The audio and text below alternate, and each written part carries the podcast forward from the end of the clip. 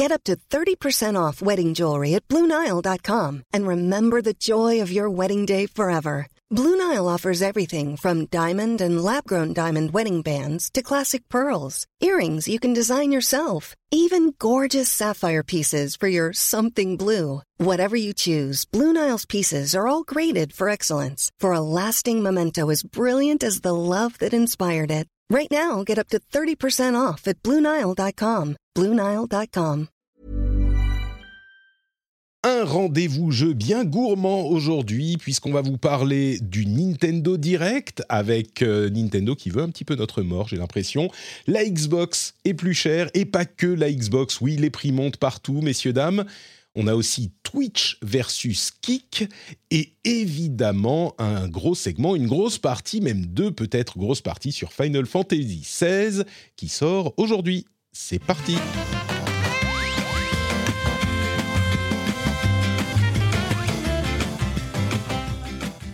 Bonjour à tous et bienvenue dans le rendez-vous jeu. Je suis Patrick Béja. Nous sommes en en quel mois? Nous sommes en juin. C'est ça, en juin 2023. J'ai réussi cette première épreuve de l'émission. C'est l'épisode numéro 299 et le prochain épisode sera l'épisode 300. On a préparé, on va faire un truc euh, un petit peu spécial. Vous verrez à ce moment-là. Mais aujourd'hui, on a euh, bah, Cassim Ketfi qui est là avec nous pour m'aider à présenter cet épisode. Euh, et puis il y a des choses à dire, hein, Cassim. Comment ça va? Ça va, euh, bah, ça va très bien. Écoute, euh, mais oui, c'est passé le mois de juin dans le jeu vidéo. C'est chaque année, c'est très rempli. et là, on est dans une année en plus qui est quand même une année magistrale, comme on n'en avait pas connu depuis un petit moment. Donc, donc j'ai l'impression qu'on peut dire c'est un mois dans l'année et donc, euh, c'est très rempli, tu vois, au niveau jeux vidéo, euh, on, est, on est gâté. Et on va voir que ça va pas s'arrêter, hein, parce qu'on a eu des annonces euh, qui font que ça continue. Donc, très heureux d'avoir Cassim, qui est d'autant plus légitime qu'on va parler de sujets qu'il maîtrise parfaitement. On, on, y viendra tout à l'heure.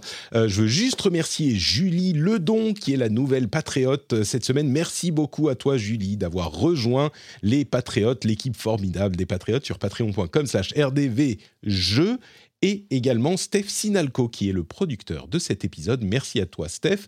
Les Patriotes auront droit à un petit after show, je pense, euh, pour cet épisode. Je pense parler, parce qu'on n'aura pas assez, on n'aura pas vraiment le temps de parler assez de Street Fighter, tu vois, Cassim, dans cet épisode spécifique. Et donc, je pense, euh, pour l'after show, parler un petit peu du mode moderne de contrôle dans Street Fighter et expliquer en quoi Parce qu'il y a beaucoup de gens qui se demandent est-ce que je dois jouer au mode moderne si je commence ou est-ce que je dois déjà me mettre au mode classique pour vraiment être prêt quand je serai un master qui fera des championnats, tu vois? Et je voudrais vous expliquer en quoi le mode moderne dans Street Fighter est tout à fait viable et même plus que viable est une option vraiment euh, euh, tout à fait, enfin, plus que viable parce qu'il y a des gens à très haut niveau qui l'utilisent aussi et pas que ça. Bref, je vous expliquerai un petit peu pourquoi le mode moderne est le bon choix si vous commencez Street Fighter ici et vous ne serez pas désavantagé pour la progression. Mais c'est pas de ça qu'on va parler tout de suite. On a beaucoup de sujets à couvrir et on va se lancer tout de suite avec la première info que qu'il faut retenir cette semaine.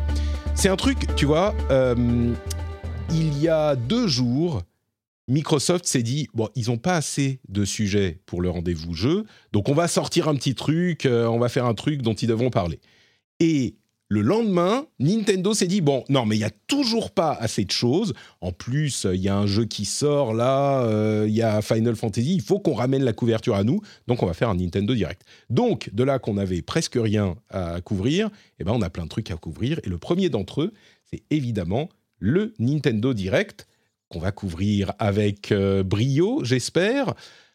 Est-ce que, Cassim, ce Nintendo Direct, qui est un petit peu euh, le prolongement de l'E3, on va dire, c'est euh, l'E3 qui déjà n'est pas l'E3, mais c'est la période de l'E3, et Nintendo, bah, ils n'avaient rien annoncé jusqu'ici. Il y a deux jours, ils ont dit si, si, si, si, on va être là en fait, et ils ont fait un direct de 40 minutes quand même. T'en as pensé quoi, toi? Euh, bah déjà oui, c'est un, vrai Nintendo Direct, donc c'est pas un indie, c'est pas un truc avec des tiers ou je sais pas quoi, c'est vraiment un Nintendo Direct, la vraie conférence de Nintendo quoi. Euh, et effectivement, on est autour de l'E3, donc on s'attend à des choses un petit peu juteuse, même si bah, Nintendo ils, sortent de la sortie de Zelda Tears of the Kingdom, donc j'ai envie de dire le contrat pour 2023 il est un peu déjà rempli. il pourrait ne rien sortir presque, ce serait ok. Mais ils ont quand même Pikmin à, lancer, ils ont d'autres jeux aussi prévus avant la fin de l'année, et on avait déjà un calendrier 2023 qui était bien rempli, et donc là ils ont fait un Nintendo Direct qui était entièrement concentré sur bah, sur 2023 justement, donc ils, ont, ils nous ont rajouté plein de choses au calendrier avec des jeux AE, des jeux aussi externes, des jeux indés, euh, donc bref, pas mal de petits trucs. Euh, je trouve que c'était assez maîtrisé, sachant que mine de rien, moi je trouve que on peut, peut-être que je, projette un truc dans ma tête, de, ma tête, hein, mais je trouve que euh, on commence à sentir un petit peu l'ombre de la fin de génération.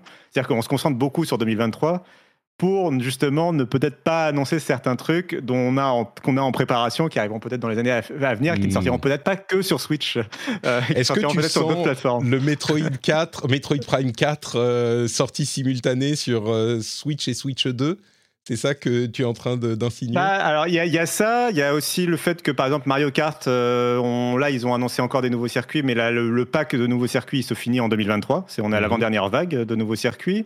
On a aussi pas de nouveau Super Mario en 3D. On a un nouveau Mario en, 2D, donc je pense qu'on va en reparler parce qu'il a marqué le Nintendo Direct. Euh, mais, euh, mais, je pense que Nintendo. Est-ce qu'on est redescendu de ce Nintendo Direct? Je ne sais pas. Mais Mario, en tout cas, n'est pas encore redescendu, peut-être. Mais, mais, mais, mais on a pas de nouveau Mario en 3D. Ouais. Alors justement, tu l'évoques, hein, euh, il y avait... Je vais pas dire que c'était un Nintendo Direct qui était euh, décevant, mais il n'était pas décevant parce qu'il y a eu deux trucs, je vais le dire franchement. Il y a eu un remake de Super Mario RPG, qui est un très très vieux jeu qui, qu'on a, dont on n'avait pas entendu parler depuis longtemps, enfin pas entendu parler, euh, on s'entend, qui n'avait pas, qui n'était pas vraiment ressorti de manière intéressante depuis longtemps. Donc Super Mario RPG qui arrive le 17 novembre, mais surtout la conclusion du euh, direct, c'était Super Mario Wonder qui est un 2D traditionnel, hein, un Super Mario 2D. Euh, alors, oui, traditionnel de la nouvelle génération. C'est dans la lignée des New Super Mario Bros, New Super Mario Bros. Wii, New Super Mario Bros 2, machin. Euh, New Super Luigi, enfin bref.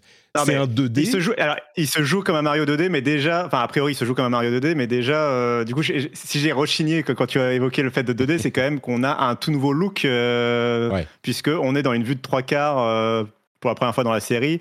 Euh, donc on est quand même sur un plan de côté, mais, mais vraiment on a ce côté voilà, de, ouais, mais c'est la plateforme 2D, euh, quoi. On, a les, les modèles qui sont un petit peu de trois quarts, mais on est vraiment sur le gameplay 2D traditionnel des Mario 2D. C'est-à-dire que si on catégorise les Mario en 2D et 3D, celui-là c'est un Mario 2D, basta quoi.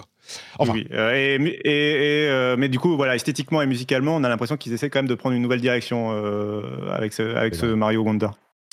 Et je dis traditionnel, euh, mais tu l'évoquais aussi, Mario est peut-être redescendu. Moi, ma réaction après avoir vu ce trailer, que je vous encourage vraiment à voir si euh, vous ne l'avez, ça n'est pas encore fait, euh, eh ben c'est Mario a, enfin mangé le champignon qu'il fallait pas, tu vois. et effectivement, on a différentes situations dans lesquelles, alors encore une fois, hein, Mario 2D gameplay classique, mais il y a plein de situations où on se dit mais qu'est-ce qui se passe Là, il est vraiment en train de triper Mario, quoi. Il y a des trucs, euh, des créatures vraiment étranges, euh, il y a des mouvements euh, de, ces créatures auxquels on n'est pas habitué. Et puis surtout... Bah, il y a les tuyaux. Il y a, les tuyaux, qui prennent vie. bougent, qui prennent vie bizarrement. et, puis, il prend parfois le... Comment elle s'appelle La Wonder Seed, Wonder Flower Wonder Flower, je crois. Et là, quand Mario avale la Wonder Flower ou la prend dans ses mains, il n'y a plus de règles tout peut arriver. Il peut, euh, euh, comment dire, l'environnement peut se mettre à tourner. Il peut y avoir des tuyaux absolument partout. Enfin, l'environnement est transformé. Et euh, c'est la porte ouverte à toutes les fenêtres, comme on dit par chez moi. Ça devient n'importe quoi, mais vraiment trippy, quoi. D'ailleurs, même le logo, le Wonder, il est un petit peu genre ondulé avec des couleurs, machin. Oui, c'est un peu hippie, quoi. C'est ça. Et à la fin du trailer, on a euh, ce truc qui va fait qui est un petit peu le, moment star et ils, maîtrisent leur trailer chez Nintendo où le nouveau entre guillemets costume ou la nouvelle forme de Mario, ben, c'est une forme éléphant dont on ne sait pas très bien ce qu'elle fera. Il balance un Goomba avec la main, et d'ailleurs, il y a une fleur qui parle, qui commente avec humour ce moment, mais euh, on ne sait pas très bien ce qu'elle fera. Mais Mario éléphant a déjà conquis le web. Hein. Je peux vous dire que j'en ai vu un petit peu partout. Euh, c'était Ouais, alors juste un dernier truc que j'ai noté, euh, j'ai l'impression qu'il n'a pas été trop relevé, mais c'est peut-être moi ma lubie. Hein. Euh, c'est le fait qu'entre le Super Mario RPG, justement le remake, et euh, ce Mario Wonder, ah bah, c'est y a, on a un, alors on va y revenir, mais on a surtout un vrai redesign de, de mini Mario, sa forme petite là il est tout, je sais pas comment expliquer, mais il est tout ramassé. mais dans les deux cas, c'est la même, on, a l'impression qu'il a, qu'il a, enfin, il a jamais vraiment eu de coup Mario, mais là, on a l'impression qu'il a carrément euh, encore moins un coup et qu'il est tout. Oui, je suis, je suis d'accord, je suis d'accord. Euh, j'ai l'impression que c'est la première fois qu'on le voyait comme ça euh, dans sa version mini, en fait, avant qu'il prenne le champignon. On a l'impression qu'il a été aplati, quoi. Oui, voilà. Ouais. ouais, Les proportions sont bizarres. Ça a encore le temps de changer, mais pas énormément de temps, puisque il sort. C'est le 22 octobre, je crois qui, dit bah voilà parce que mais parce qu'évidemment la fin de l'année euh, voilà on n'avait pas assez de jeux calme.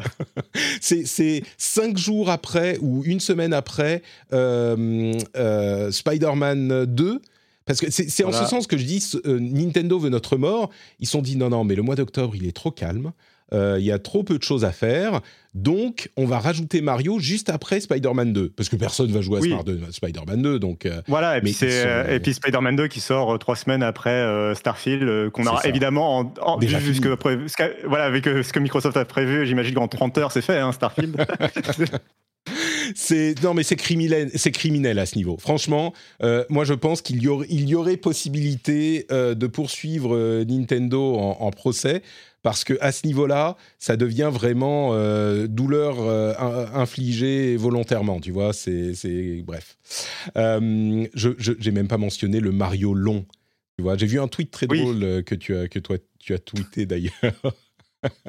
Mario long n'existe pas. C'est ça, Mario long n'existe pas, monsieur, monsieur Ketty. ne vous inquiétez pas, te dit ton psy.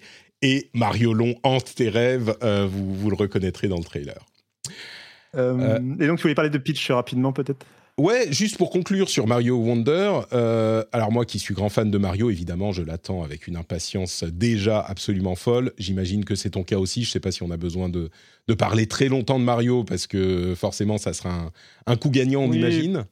Euh, bon, on l'a même pas dit. C'est un autre jeu que je voudrais évoquer après, mais évidemment, il est jouable en coop aussi, donc ça va être, je pense, un bon mm. moment à passer aussi avec des amis. Ouais, comme les Mario, bah, les New Super Mario. ouais. ouais.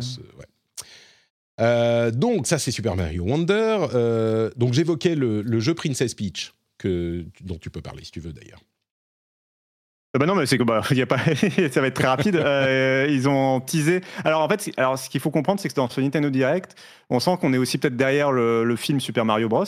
Et donc il y a eu le moment il y a eu le moment Mario il y a eu le moment Luigi avec euh, l'annonce euh, d'un Luigi's Mansion et il y a euh, enfin d'un remaster de Luigi's Mansion et il y a eu le moment Peach en fait et donc chaque, chacun des trois personnages a eu son moment dans, dans, le Nintendo Direct qui sont les trois personnages principaux quand même de, du film. Attends, pardon, on me dit dans la chatroom c'est le pile le même jour que Spider-Man, c'est le même jour? Voilà. Donc il faudra choisir. ok.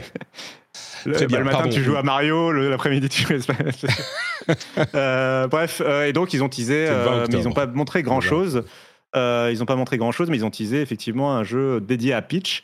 dans lequel elle a l'air d'être en mode un peu Magical Girl. Et ça, ça, évoque aussi un peu ce qu'elle fait, enfin le côté badass qu'elle incarne dans, dans, dans le film justement donc ça peut peut-être une sorte de, continuité de ça euh, voilà de, en tout cas de, de jouer en tout cas de incarner euh, l'aventure par pitch directement euh, je pense que j'ai quelques amis qui vont qui eux sont très enthousiastes du personnage donc voilà Très, très curieux de voir ce que ça donnera, mais on en a vu vraiment que quelques secondes. Donc, bon, peut-être que ça sera. Il, il, est prévu pour 2024, celui-là. Donc, bon, on verra ce que ça donne. Hmm. Euh, il ne sortira que sur Switch. le mec qui continue avec ça. Eh, mais, la question est légitime. Hein. Euh, bref, je crois. Bon, on n'a pas besoin de parler plus longtemps d'une Switch 2. Effectivement, elle se profile. Plusieurs commentaires euh, ont, été dans le sens de ce que tu disais. Euh, possible qu'on commence à en parler début 2024 pour une sortie peut-être au bout de quelques mois. La, Switch 1 avait été annoncée très, très en avance dans un contexte complètement différent avec la, Wii U qui ne mm. fonctionnait plus. Donc là, c'est pas la même chose. Il est possible que on nous annonce une Switch 2, euh, j'en sais rien moi, en janvier 2024, qu'elle soit disponible en mai ou en juin. Et, ça pourrait arriver très vite, d'autant plus que il y a fort à parier que cette potentielle Switch 2 soit compatible avec tous les jeux de la Switch 1. Donc, euh, bon, la transition se ferait assez naturellement, comme c'est le cas pour les, les consoles jusqu'ici, les nouvelles consoles récentes. J'ai l'impression qu'il n'y a pas grand-chose à dire de plus de ce, de ce Nintendo Direct. Il y avait des jeux qu'on avait déjà vus ailleurs, Sonic Superstar, Persona 5 Tactica. Il y a des jeux qu'on n'a pas forcément vus ailleurs. Il y a un nouveau euh, détective Pikachu, avec Pikachu qui parle et qui demande du café. C'est bon, marrant. Moi j'adore.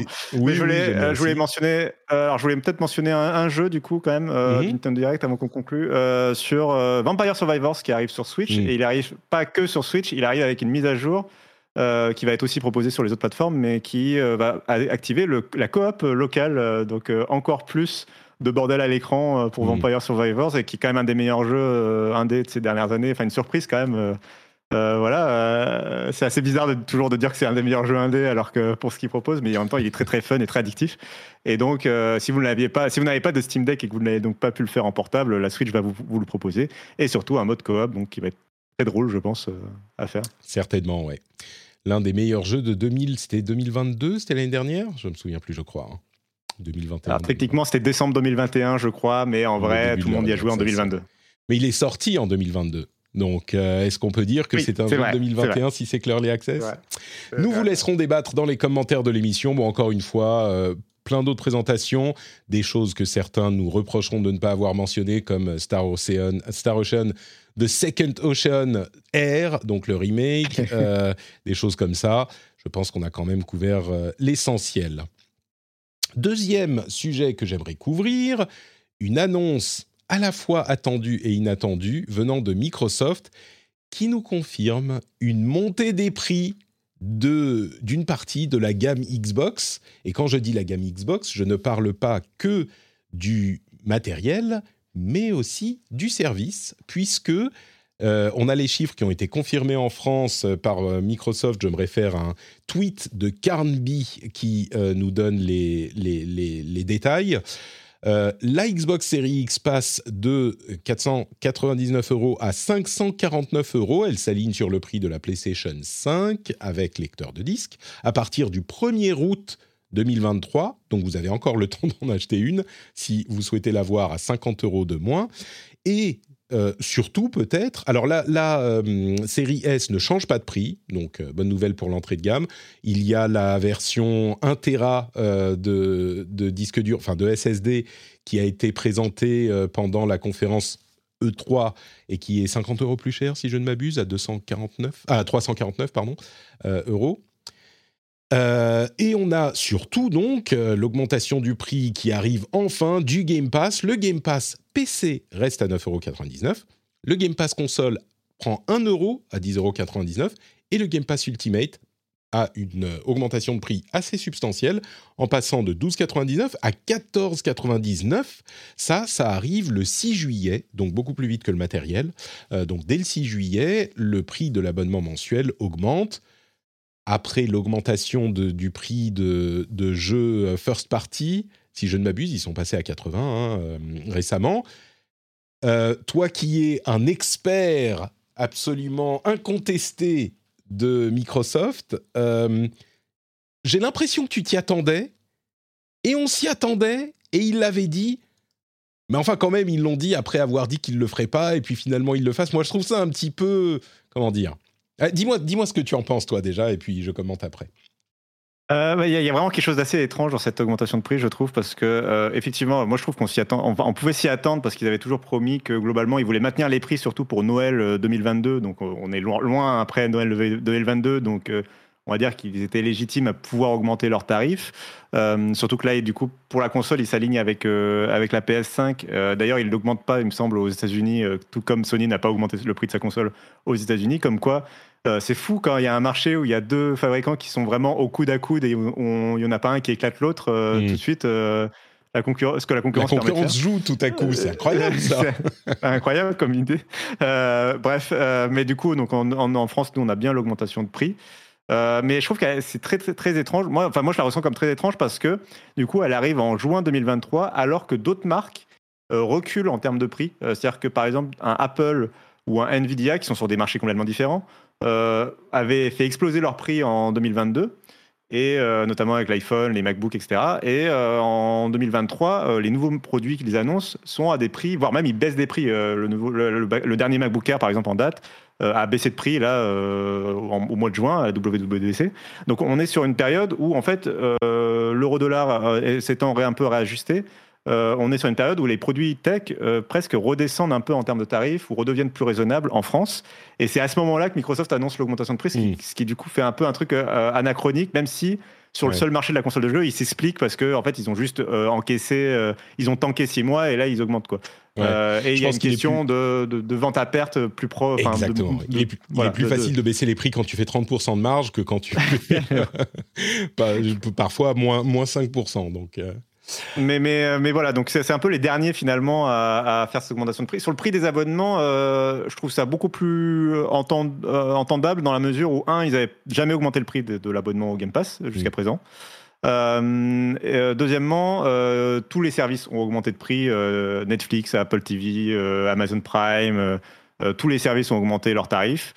Euh, au moins, il reste assez compétitif, je trouve, puisque PlayStation Plus est au-dessus, euh, notamment le PlayStation Plus Premium, il est vraiment plus cher au mois.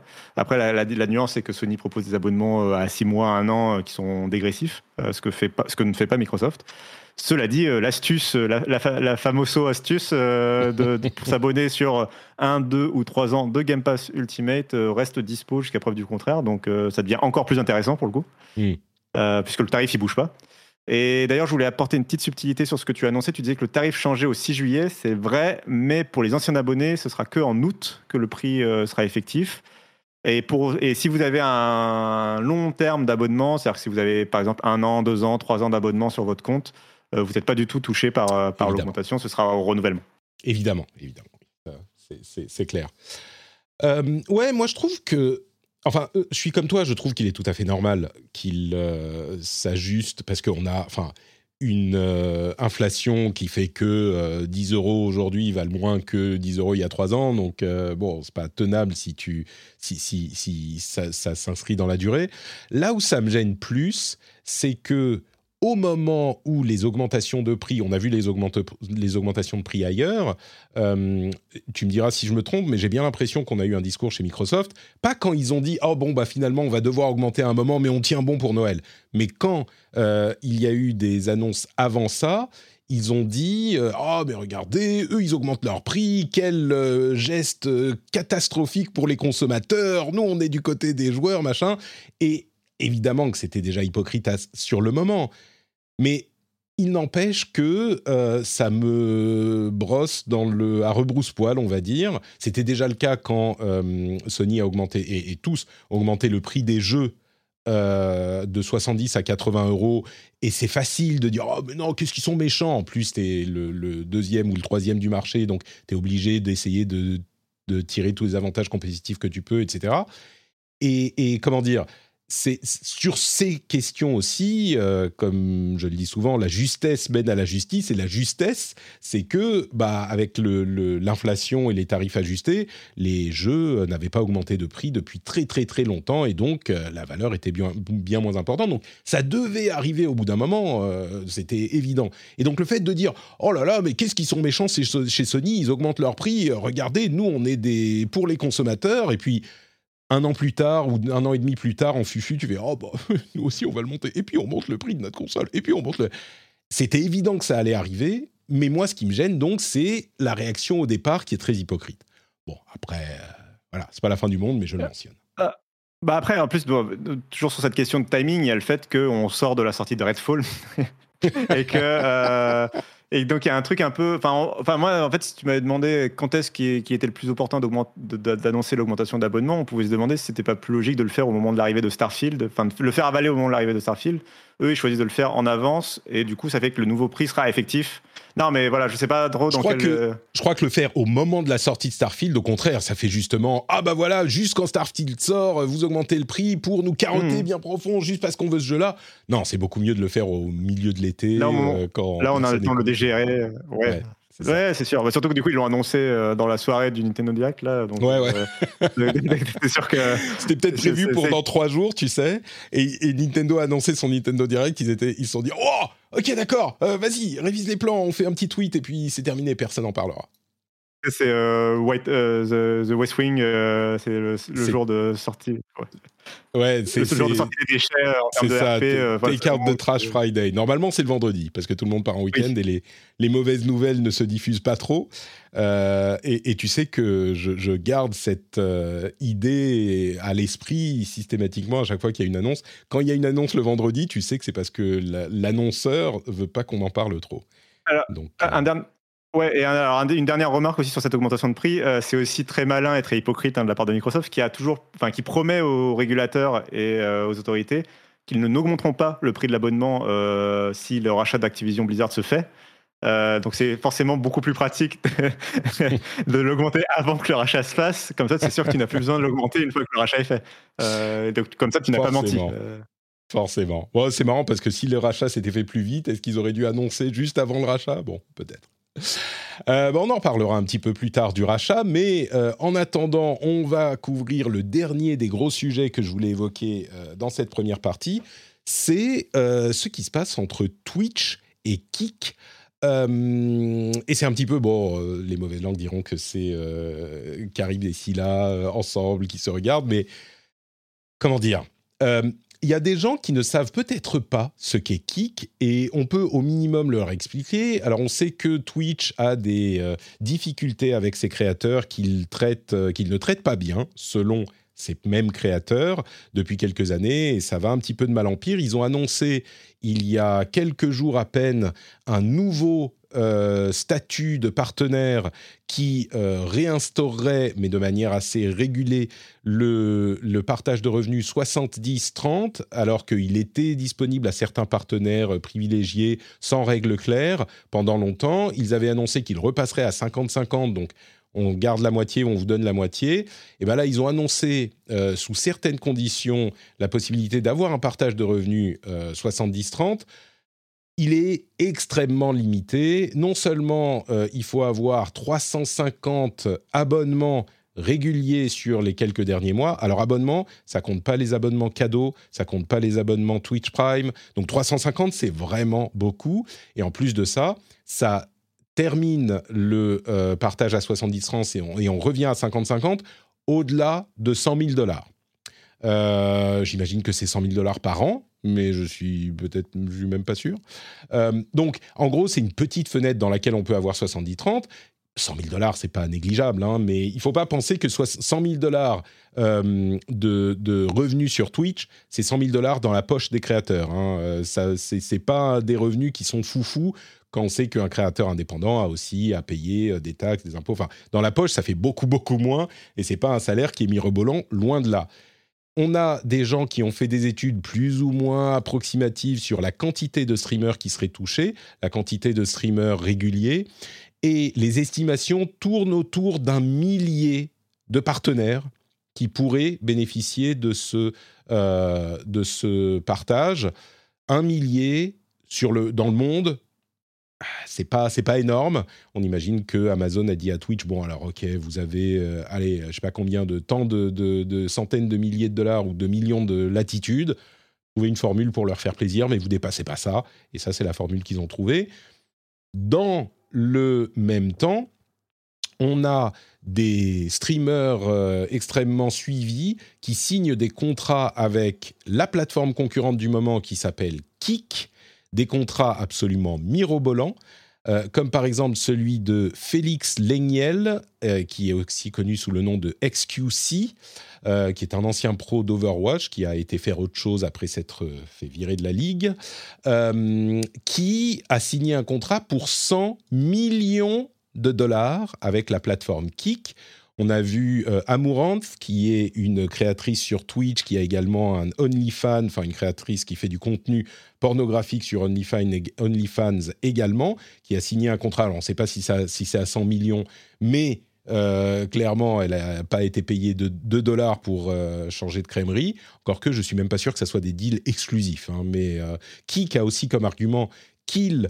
partage 95%, il laisse 95% des revenus aux streamers. Et là, vous allez me dire, mais enfin, avec tous ces deals, pourquoi est-ce que qui que ce soit resterait sur Twitch? Il y a plusieurs raisons, euh, mais l'une des raisons, c'est que Kik, je dis Carib et Scylla, Twitch est peut-être pas hyper clean. Peut-être que tu peux nous parler un petit peu de Kik. Je, pense que tu as suivi un petit peu l'évolution de la plateforme. C'est quoi Kik, Cassim euh, Ah là là. Euh, j'ai l'impression d'avoir vécu cette histoire plusieurs fois dans la tech, mais bon, euh, donc Kik, c'est une nouvelle plateforme qui effectivement est en train d'exploser de semaine en semaine. ça fait quelques mois que j'en entends parler, mais là depuis, c'est vrai que ça fait quand même plusieurs jours ou de jour en jour, on en entend plus, de plus en plus parler. Euh, alors, par où le prendre? C'est à la fois une plateforme qui euh, euh, fait la promotion des paris en ligne et des casinos en ligne, tout simplement parce que derrière, en termes de financement, c'est justement une, entreprise de casino qui, qui, s'en occupe. Oui, mais tu commences par le plus important, en fait. C'est l'essentiel de l'info. Ah, je sais pas. Euh, Vas-y, je te laisse. Euh, non, non, non, mais euh, alors, il y, a plusieurs aspects. Je sais pas lequel, je n'arriverai pas à qualifier le plus important l'un ou l'autre. je dirais que ça, c'est un, des aspects. L'autre aspect, c'est une question de, de euh, de ligne éditoriale, on va dire, euh, du fait qu'ils euh, ont signé quand même avec pas mal de streamers qui étaient entourés de certaines polémiques qui avaient pu être virés de, Twitch. Et tu as mentionné le fait que XQC, par exemple, c'était quelqu'un qui s'était fait virer de l'Overwatch League. On est tout à fait dans ce genre de profil. et. À chaque fois, maintenant, à chaque fois que quelqu'un se fait bannir de Twitch, on se demande s'il va finir sur Kick, quoi. En fait, donc il y, a ce côté un peu, un peu Far West, on va dire, qui plaît beaucoup, à, la fois le côté un peu euh, liberté et oh là là, on va gagner plein d'argent et c'est le moment de se refaire un nom. Et un, un côté, euh, et un côté du coup qui, euh, tu, parlais de d'être clean ou non, bah, c'est beaucoup moins du coup institutionnel. Comme toutes les nouvelles plateformes du monde qui se lancent, ils sont là pour casser des trucs, pour gagner, essayer de gagner de l'argent rapidement. Et si jamais d'aventure Kik devait grossir, euh, et devenir, devenir plus sérieux pour attirer des annonceurs, etc., évidemment qu'ils seraient forcés, comme toutes les autres plateformes avant eux, euh, de euh, commencer à être un petit peu plus serrés sur la modération et sur ce qu'ils diffusent, vis-à-vis aussi de la réglementation, de la législation. de voilà, si tu as des enfants sur ta plateforme, par exemple, qui, côté spectateur, est-ce que tu as le droit de faire de la diffusion de, sur des paris, etc. Je ne crois pas. mais, euh, euh, mais voilà, donc pas mal de, sujets de, cet ordre-là. Et, euh, je trouve qu'on est un peu dans le cas classique. Et tu, mentionnais, je voulais juste réagir rapidement sur ce que tu disais par rapport à Twitch et les, changements que fait Twitch. je trouve que Twitch, et, et je mentionnais le fait que c'était déjà arrivé avant dans la tech.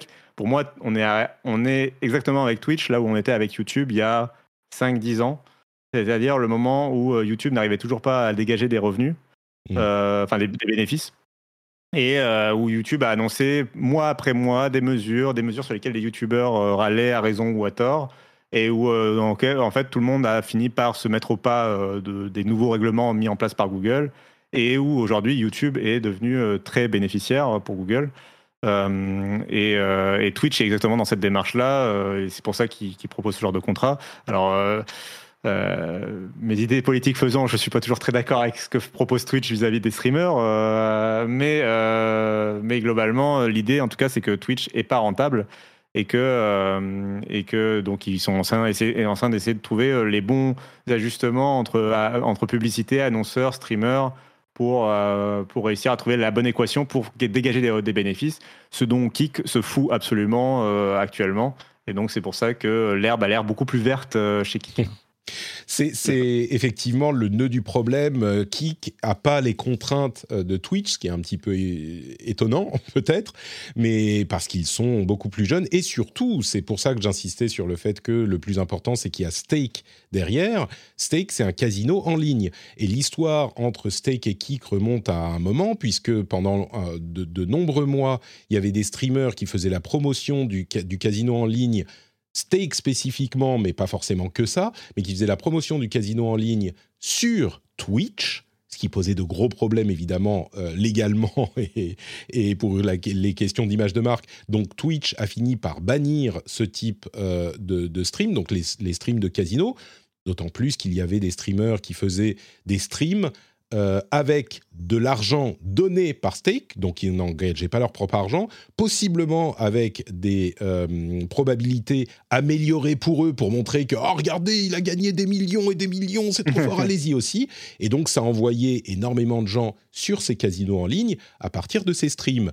Quand Twitch a dit oh bah finalement c'est pas trop cool le casino en ligne chez nous, et eh ben Stake a dit Ah ouais, ok, bah on va refaire Twitch. Et la plateforme Kik, c'est Twitch avec une moustache, quoi. C'est exactement la même chose. Alors, il y a, notamment, ouais, il y a notamment cette suspicion, parce qu'en fait, il y a Twitch qui a, eu, qui a été victime d'un énorme leak il y a plusieurs mois, euh, qui avait notamment permis de. Enfin, je pense que je dois l'avoir toujours quelque dans un coin. Il y a le, on a l'intégralité du code source de Twitch, littéralement.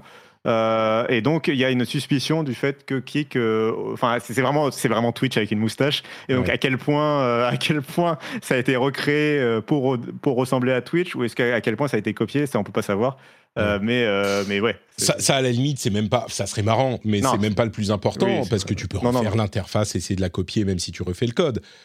mais c'est vrai qu'il y a cette suspicion aussi. Est-ce qu'ils ont juste utilisé le code qui a été leaké?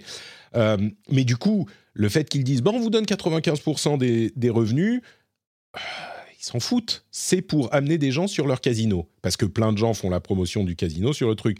Et effectivement, tout l'aspect, vous pouvez faire ce que vous voulez, euh, vous faites du streaming de trucs pornographiques, vous mettez des trucs euh, sans s'occuper de, des questions de copyright. Il y a des gens qui streament des films existants, enfin, c'est n'importe quoi évidemment qu'ils peuvent se le permettre parce qu'ils sont tout petits.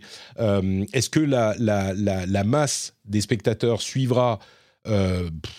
Peut-être, mais c'est tellement casse-gueule qu'à mon avis, c'est pas une bonne idée. Ceux qui s'en sortent bien, c'est ceux qui signent des contrats exclusifs. Enfin, 100 millions pour XQC, euh, évidemment qu'il a eu raison de, de, suivre le truc. Mais je te trouve très prudent sans doute par question de, de, parce que tu es éthique et professionnel. Moi, je le suis peut-être un petit peu moins, et, je pense sincèrement que Kik est une. Enfin, c'est pas une arnaque dans le sens que, effectivement, c'est une plateforme de streaming euh, qui fonctionne et qui attire euh, des streamers. Mais c'est une arnaque dans le sens où c'est malhonnête, parce que c'est un truc qui euh, fonctionne uniquement parce que ça renvoie du monde vers le casino en ligne, ça, respecte il y a plein de règles et de lois qu'ils enfreignent et c'est c'est ils jouent pas avec les mêmes règles quoi. Donc moi j'ai très très peu de d'amour et de respect pour Kik. Euh, au contraire, et, et, autant on peut critiquer, comme tu le disais, euh, Twitch sur certains trucs, autant on est dans un cadre un petit peu réglo. Là, Kik, c'est honteux, quoi. Enfin, c'est. Il y a quelqu'un qui mentionne il y a quelqu'un qui mentionnait dans le chat, et je suis assez d'accord, c'est, enfin, pour moi, la comparaison entre Twitch et Click, ça, se rapproche peut-être un petit peu de la comparaison entre l'ancien Twitter et le Twitter d'Elon Musk. Il y a un peu de ça. c'est pire, euh, c'est pire. Non, non, mais d'accord, mais il y, a, il y, a, ce côté, en tout cas, voilà, euh, disons qu'il y, a Twitch qui est géré par des adultes. Et il y a Kik qui est un peu en mode, euh, voilà, c'est un peu les requins, mm. c'est, enfin, c'est la mafia quoi. mais plus la mafia que les requins, parce que avoir les dents longues dans le dans le business, ok, pourquoi pas. là, c'est c'est plus que ça quoi. Et, par contre, je voulais revenir sur, le, sur ce contrat de 100 millions. Il y a aussi ce truc de. Bon, déjà, bon, ils crament de l'argent, évidemment, mais c'est. Euh, euh, on, sait aussi que c'est pas forcément ce qui va marcher. Euh, enfin, pour Mixer avait fait exactement la même stratégie de, de signer à grand renfort de millions de dollars quand ça appartenait à Microsoft. Euh, pour, pour, signer des, des gros noms et ça n'avait pas du tout permis à, Mixer de, de, décoller. Donc euh, là, il, là, il décolle parce que euh, parce qu'il y a ce, côté, enfin cette promesse un peu, cet Eldorado et, et, le côté, le fait que c'est un calque complet de Twitch, ça fait que mm. mentalement, c'est plus simple, de, je pense, de porter ta communauté d'un truc à l'autre. Mais, mais tu, tu parlais d'arnaque. évidemment que, enfin, du coup, on peut pas trop dire ça comme ça, mais je pense que ça, ça, comment dire euh, Moi, ça m'a évoqué un terme, c'est euh, une euh, pyramide Ponzi. Alors, c'est pas exactement du tout ça, mais, mais, il y a, à ce côté, en fait, ce que je veux dire, c'est qu'il y a un moment où il va y avoir des streamers qui vont se lancer dessus et ce sera la fin. ce sera le moment où la porte mm. va se refermer et, ce sera la fin de la fête, quoi, on va dire. Et il y a ce côté-là un peu de, méfiance. C'est pour ça que je pense qu'aucun streamer sérieux devrait se lancer là-dessus. Bah, à moins que euh, c'est pour ça que j'évoquais XQC, euh, à moins qu'on leur propose 100 millions ou 10 millions ou 1 million, j'en sais rien, tu vois. XQC, il prend ses 100 millions, il stream sur. Euh, il peut faire ce qu'il veut. Et le jour où Kik se casse la gueule, parce que ça, je pense que ça va finir par arriver, bah, il revient sur Twitch. voilà, rien à foutre. Oui, mais alors je pense pas que XQC soit un streamer sérieux, c'est ça aussi. ah oui, non, bien sûr. non, mais 100 millions, que tu sois sérieux ou pas, on te propose 100 millions demain. Oui, oui. Alors oui, peut-être que tu fais déjà 1 million par, par an ou 2 millions par an et donc tu n'en as pas besoin. Est-ce que tu enregistres le rendez-vous jeu sur Kik pour 100 millions de dollars? Alors. non, mais c'est une vraie question. Je te dis, j'ai une opposition morale à, euh, à Kik. Vraiment. je pense qu'il y, a de gros problèmes. Mais 100 millions, c'est difficile de dire non, tu vois. Parce que 100 mm. millions, je fais absolument ce que je veux, je peux rester sur Kik pendant un an, deux ans, je sais pas quoi, et puis après, c'est terminé. Enfin, je, j'en sais rien, j'en sais rien. Franchement, il faudrait voir le contrat. Est-ce que je suis obligé de cause de... Mais tu peux pas dire non à 100 millions. Si tu as 2 ou millions, je sais pas, si tu, si tu fais déjà... Et, si tu fais déjà beaucoup d'argent, peut-être que tu peux te dire non, j'en ai pas besoin, je m'en fous. Mais moi, je suis pas dans une situation où je peux dire 100 euh, millions, j'en ai pas besoin, tu vois. Donc, c'est vrai que, alors, enfin, 100 millions. Tu me, fais penser en plus à un truc un peu pernicieux de, cette affaire-là euh, que je voulais évoquer, c'est le fait que du coup, il y a des gros streamers Twitch qui euh, sont très critiques vis-à-vis de Kik, à raison, pour toutes les raisons qu'on vient de citer. Mais du coup, ça donne l'impression, quand, c'est des, streamers qui sont déjà bien installés, euh, ça donne complètement l'impression d'un truc un peu hypocrite de euh, on veut pas tu vois on, voudrait pas qu'il y ait des nouveaux streamers qui se enfin hmm. un truc dont on veut pas partager le gâteau. Enfin il y, a ce truc un peu bizarre alors qu'ils sont parfaitement c'est parfaitement logique ce qu'ils disent. Enfin ils, préviennent un peu de tous les dangers de kick qui sont légitimes et qu'on vient d'expliquer. Et mais voilà il y a ce truc un peu bizarre où du coup comme bah, c'est des enfin c'est les la, meilleure critique de Kik, ça vient des personnes qui sont les plus influentes. Et le problème, c'est que les gens les plus influents, c'est ceux qui sont, qui, font déjà, qui sont déjà dans le système et qui sont les, un peu les, entre guillemets, les gagnants de Twitch. Euh, euh, donc, euh, donc il y a ce côté un peu bizarre. Est-ce que tu y vas, toi, pour 100 millions? Je pense que je vais, j'y vais pour 100 millions. Mais, euh, mais promis, euh, une partie sera reversée, euh, évidemment. à plein d'associations qui s'engagent pour. non, mais 100 millions, 100, millions je veux bien. Alors, je suis, très, je suis quelqu'un de très éthique et très sérieux, etc.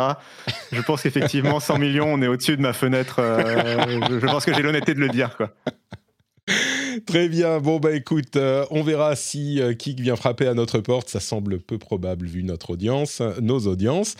Et du coup, euh, on peut avancer vers le gros jeu, la grosse sortie du moment, évidemment, Final Fantasy XVI. Avant ça, je vous rappelle que, eh ben, tu sais quoi, il y, a une autre plateforme qui reverse presque 95%. Et ah il s'agit, figure-toi, de Patreon, et oui, Patreon reverse euh, une énorme partie des. C'est pas du tout 70-30 Patreon, ça dépend des, niveaux de, de, euh, plans que tu prends avec eux, mais euh, c'est à peu près 90-95%.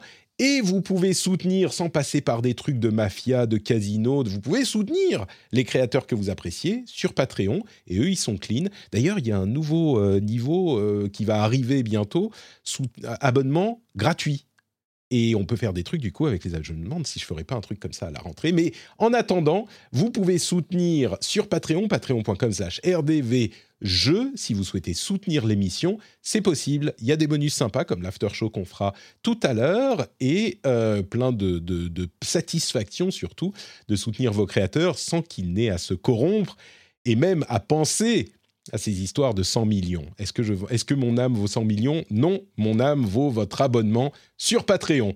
Merci à tous et à toutes de soutenir le rendez-vous jeu.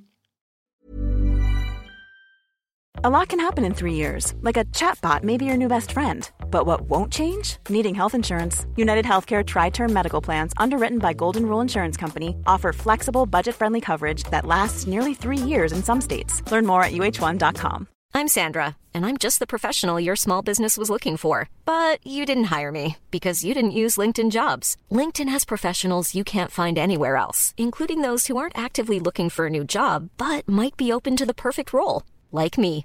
In a given month, over 70% of LinkedIn users don't visit other leading job sites. So if you're not looking on LinkedIn, you'll miss out on great candidates like Sandra. Start hiring professionals like a professional. Post your free job on linkedin.com slash spoken today. Final Fantasy 17.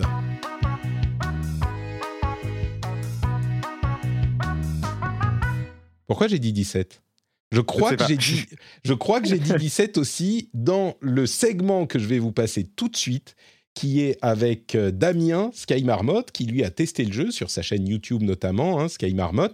Euh, qui était déjà venu il y a quelques temps pour nous parler d'un autre jeu. On a discuté 40 minutes avec lui d'énormément d'aspects de Final Fantasy XVI, sans spoiler évidemment. Donc vous pouvez écouter et nous on revient juste après pour en parler encore un petit peu plus. Bonjour Damien, comment vas-tu? Bonjour Sky Marmotte. Salut Patrick. Bah oui, ça va. Enfin, en forme. Si on disait à l'heure à laquelle on enregistre tout ça, les gens seraient surpris, mais bon. Écoute, non seulement ça, mais en plus, on a passé à peu près 20 minutes à essayer de corriger un mini grésillement dans, dans ton, ta voix, dans ton micro. On n'a pas réussi, mais on ah, avance quand même. Preuve de mauvaise foi, c'est pour ça, j'y mets pas du mien.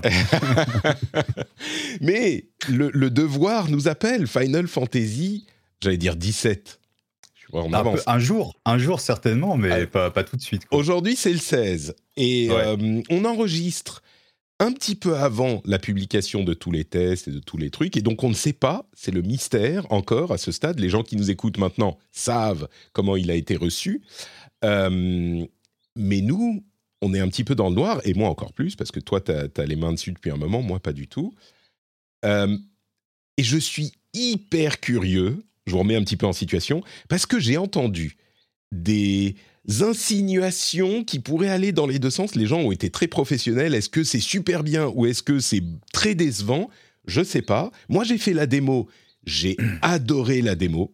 Euh, y compris les passages que les gens ont eu l'air de pas trop aimer, et j'ai eu des retours genre ouais, elle est un peu chiante la démo machin. Et je suis dans le noir complet, je ne sais pas du tout. Et du coup, Damien, euh, avant, on va faire durer un tout petit peu le suspense. tu peux nous dire quand même qui tu es. Tu as déjà été dans l'émission, mais euh, présente-toi en deux secondes et puis on, se lance sur ton avis sur Final Fantasy XVI. Eh ben écoute, donc mon pseudo Sky Marmot, on peut me retrouver sur YouTube. J'ai ma chaîne depuis euh, trois ans maintenant, trois ans et demi même. je fais des tests, des, des, guides, des vidéos découvertes. voilà, c'est à peu près le, contenu qu'on retrouve.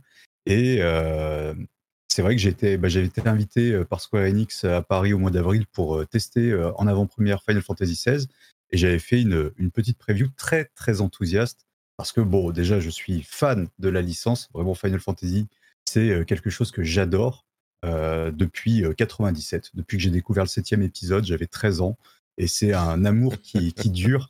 Donc donc voilà, j'étais vraiment très très enthousiaste après cette euh, preview et j'étais, je savais en fait quand on a fait la preview qu'il y aurait cette démo qui allait sortir un, jour ou l'autre. Il nous l'avait dit en fait et euh, j'arrêtais, je, ne pouvais pas m'empêcher de me dire ah vivement que les gens puissent mettre leurs mains dessus parce que euh, ça va être génial. Même si nous on avait vu un petit peu plus que ce qu'il y avait dans la démo, quand même c'était, il y avait à peu près les, deux tiers, les trois quarts qui mmh. étaient accessibles à tous. Voilà.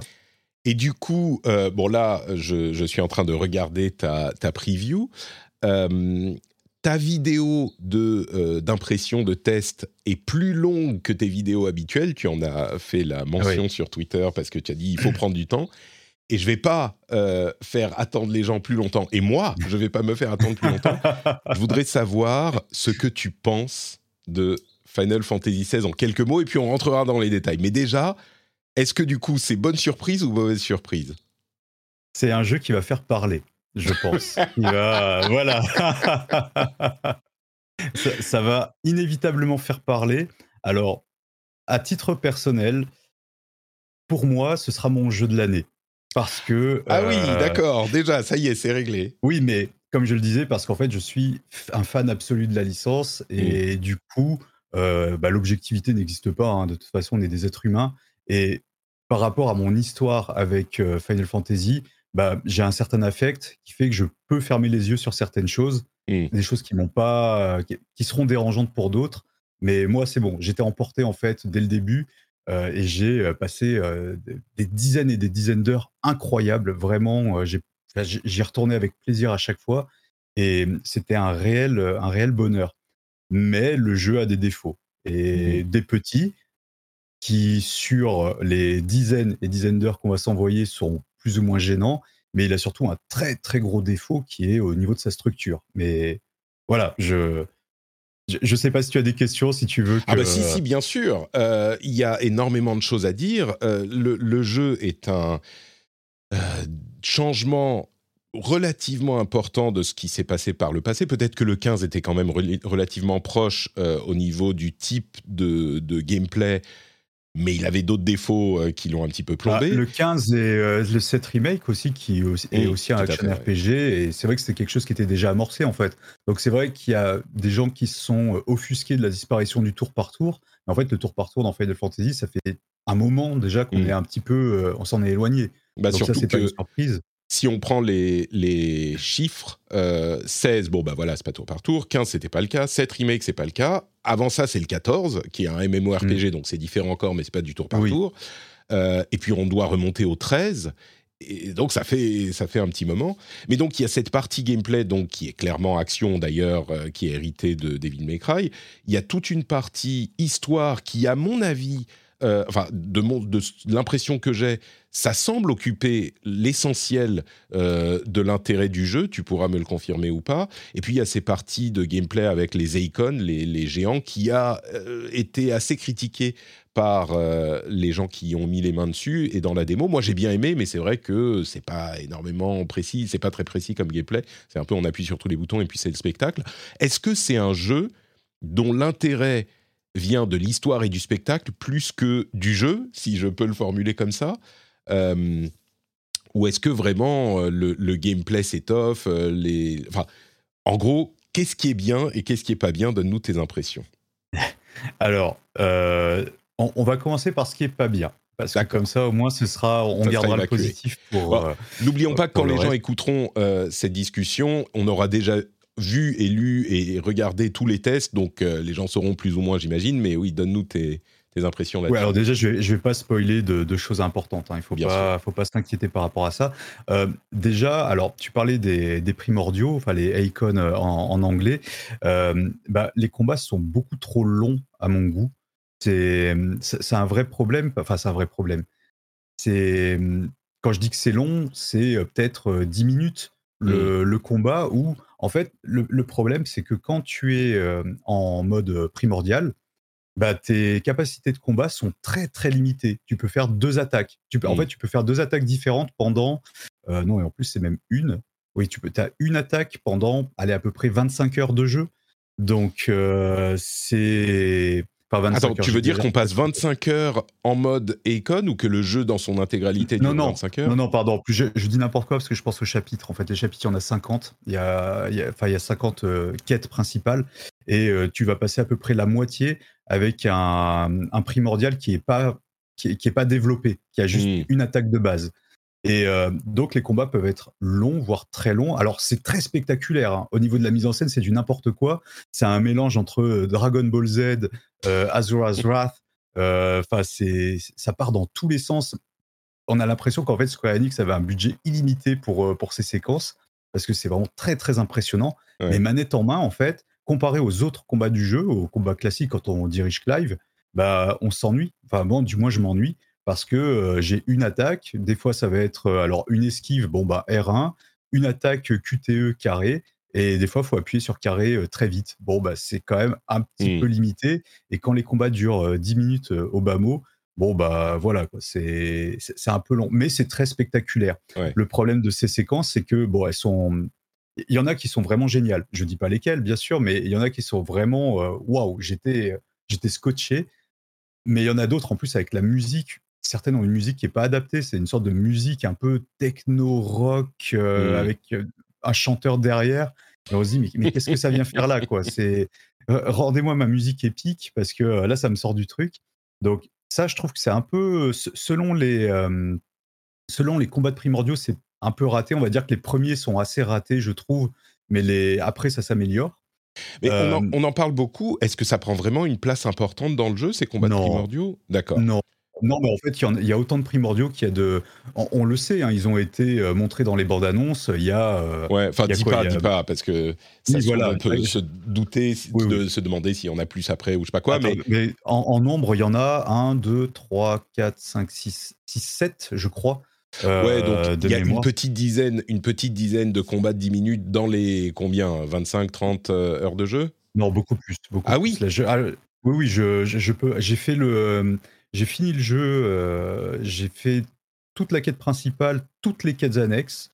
Et euh, en fait, il n'y a pas de compteur de temps. Donc euh, ça, c'est pénible parce que je ne peux pas dire combien de temps j'ai passé exactement. Mais j'y ai passé au bas mot une bonne quarantaine d'heures, je pense.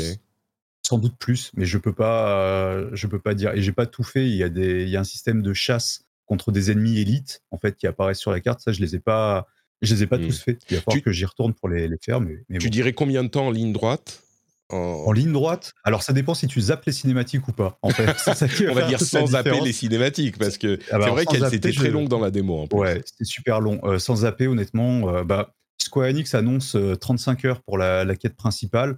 moi, je fais toujours moins qu'en général que ce qui est annoncé, mais je zappe aussi pas mal de choses au niveau des dialogues. Donc voilà, c'est dur à dire, mais je pense que, que, beaucoup de personnes vont zapper en fait des choses parce que des séquences cinématiques, il y en a tout le temps, mais pour les mmh. moindres choses et même quand tu vas discuter avec un marchand, ce qui est quand même très mmh. pénible parce qu'en fait, ça fait tant de chargement, petit dialogue euh, et tu ressors retant de chargement en fait.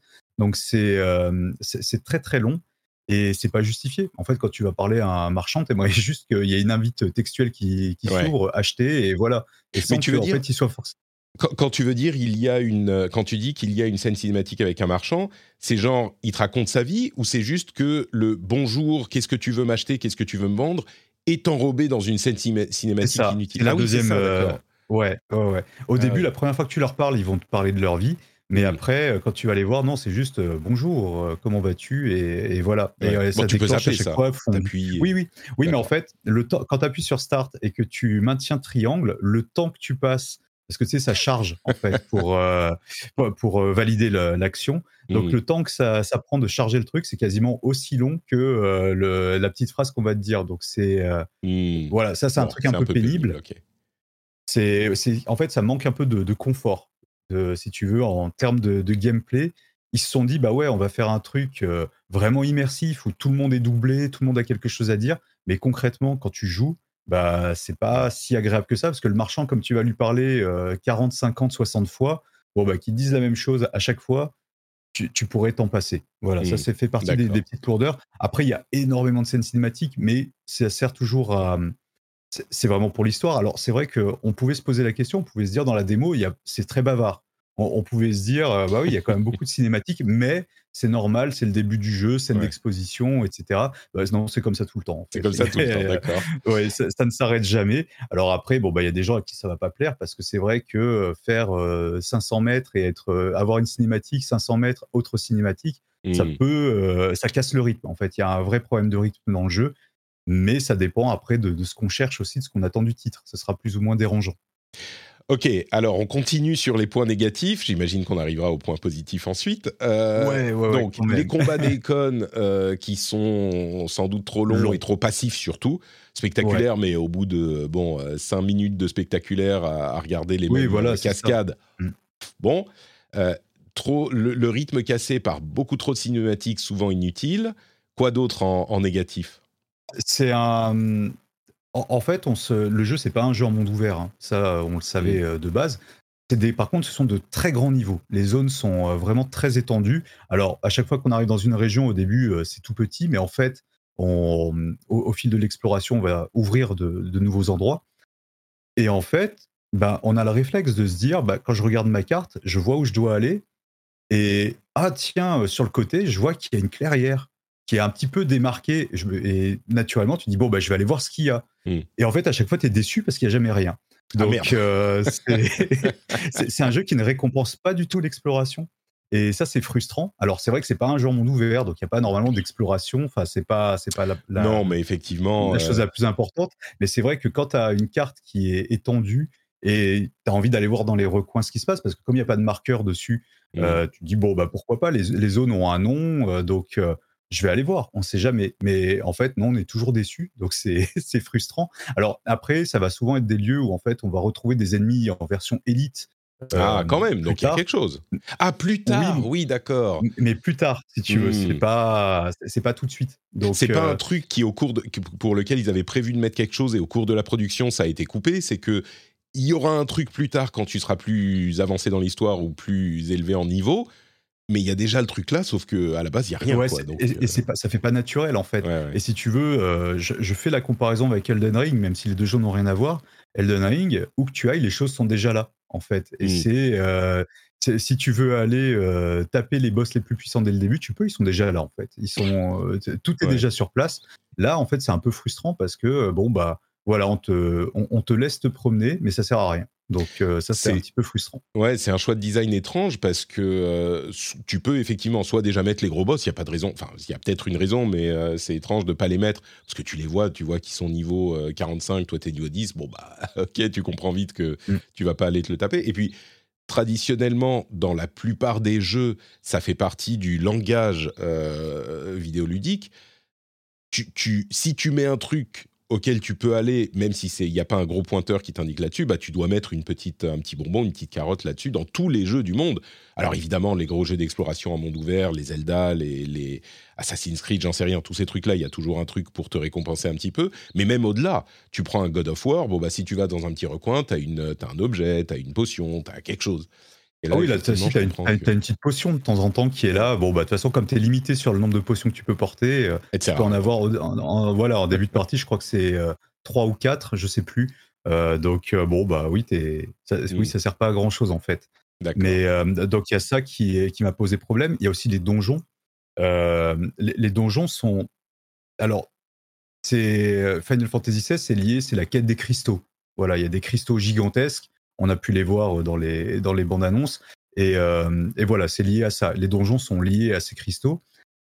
Si on les prend dans leur ensemble, c'est-à-dire si on les regarde de loin, c'est magnifique, c'est vraiment superbe. Mais alors, qu'est-ce que c'est vide? Il n'y a rien du tout dedans. Il n'y a pas un meuble. Il n'y a que des murs lisses partout. C'est des couloirs et c'est très. En fait, ils racontent mmh. rien ces donjons.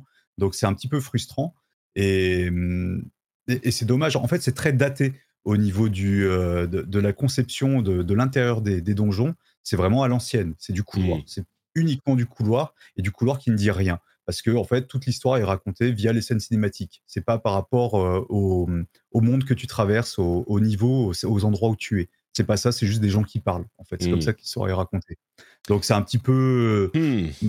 un petit peu dommage en fait. C'est voilà, mais Bon, encore une fois, à l'échelle du jeu, ça, ça reste de, petits défauts. Un, dernier, le, dernier des petits défauts du jeu, c'est son antagoniste. En fait, sans, rien dévoiler, il n'est pas incroyable. Et c'est un petit peu, c'est un peu décevant parce qu'en fait, les primordiaux euh, sont euh, beaucoup plus charismatiques que l'antagoniste euh, que tu rencontres très vite dans le jeu et qui est une sorte de menace qui plane tout au long. Mais en, fait, il n'a il a pas de charisme. Donc, c'est, c'est, dommage. Et tu te dis, bah, c'est moi, j'aurais mis un primordial plutôt en, voilà, en, méchant, vrai méchant. Du coup, euh, heureusement que tu m'as dit que c'est ton jeu de l'année au début de notre discussion, parce que là, je oui, parce que là, comme ça, euh, tu, tu, tu, insistes sur le fait que tous ces défauts qui ont l'air comme ça, sans connaître le jeu et sans en avoir entendu plus, ont l'air quand même euh, structurels et importants mais ainsi sur le fait qu'au final, c'est des petits défauts euh, qui sont pas si majeurs que ça dans, dans ton parcours dans le parce jeu. Que, euh, parce qu'en fait, le, jeu est tellement épique et il, t'emporte avec lui dès le début. C'est tellement euh, investi dans cette quête de. Alors, c'est une double quête, parce que bah, ça, c'est le gros défaut du jeu, en fait. C'est. Mais je le garde peut-être pour après, parce que sinon, je, vais avoir l'impression de dire que du négatif. en, en, fait, tu es tellement emporté dans cette quête de vengeance euh, du personnage que tu fermes les yeux dessus parce que c'est mmh. pas hum, c'est pas important. À, l'échelle du jeu, le jeu te, donne tellement, il y a une telle richesse que c'est pas grave. Tu peux fermer les yeux là-dessus. Il y a des gens qui n'y arriveront pas, qui seront euh, bloqués par ça, c'est vrai. Mais euh, moi, j'ai complètement su passer outre Mmh. et prendre un pied magistral parce que bah, à côté de ça, tu as un système de combat aussi qui est phénoménal, même si là encore, il y a un petit problème. Bah, alors attends, avant de partir sur le système de combat, j'aimerais qu'on détaille un petit peu l'histoire parce que vraiment, moi, ce qui m'a séduit dans la démo, c'est cet aspect-là. on a beaucoup parlé des références Game of Thrones en, dans, quand on parlait des previews, enfin quand on entendait les gens parler du, du jeu jusqu'à la sortie, et Game of Thrones, ça peut être bien, ça peut être très pas bien, pour prendre une expression de mon fils. Euh, et ça peut être très pas bien Game of Thrones, ça peut être de la violence gratuite, ça peut être euh, du, du, politique euh, chiant pour le politique, pour dire oh, regarde comme on, est, comme on est sérieux et nous on est des adultes et on fait de la politique. Et ce que j'ai ressenti dans la démo, c'était la version très bien de Game of Thrones, genre une histoire mature, captivante. Et en deux heures de démo, moi j'étais complètement à fond dans ce, dans ce monde euh, et dans cet univers et dans, cette, dans ces personnages et dans leurs relations, etc. Euh, du coup, on est vraiment sur cette histoire, c'est ce que tu as l'air de dire, dans cette version. C'est adulte, c'est mature, mais t'es pris dans ce souffle épique, euh, médiéval, fantastique, et, ça fonctionne, quoi. Et oui, et puis rien n'est gratuit, surtout. C'est que euh, la, violence est toujours justifiée, elle est crue, elle est vraiment... Enfin, il y a des scènes, je m'attendais pas à voir ça dans un Final Fantasy. J'ai été vraiment... pas de spoiler, hein, ne, Non, non, non, bien sûr, bien. Mais une que j'ai trouvée extrêmement violente et j'étais oh ils ont osé faire ça c'était la première fois je pense qu'on voyait ça dans un Final Fantasy. Et euh, et, du coup euh, non l'histoire marche super bien. Alors oui c'est vrai qu'il y a cet aspect euh, bah, géopolitique enfin les complots dans tous les sens. Alors oui il y a des choses qu'on voit venir c'est mais c'est un peu comme tout si, tu veux c'est pas c'est pas si c'est pas si dérangeant et finalement moi je trouve que c'est bien il y a une vraie épaisseur dans cet univers. Et puis en plus, il y a la chronographie. Quand on appuie sur le, le pad tactile, qui permet euh, de, faire s'afficher à l'écran euh, toutes les, les, infos qu'on a sur les personnages qui sont avec nous à ce moment-là, les lieux. Et en fait, il y a une encyclopédie qui se complète au fil de la partie.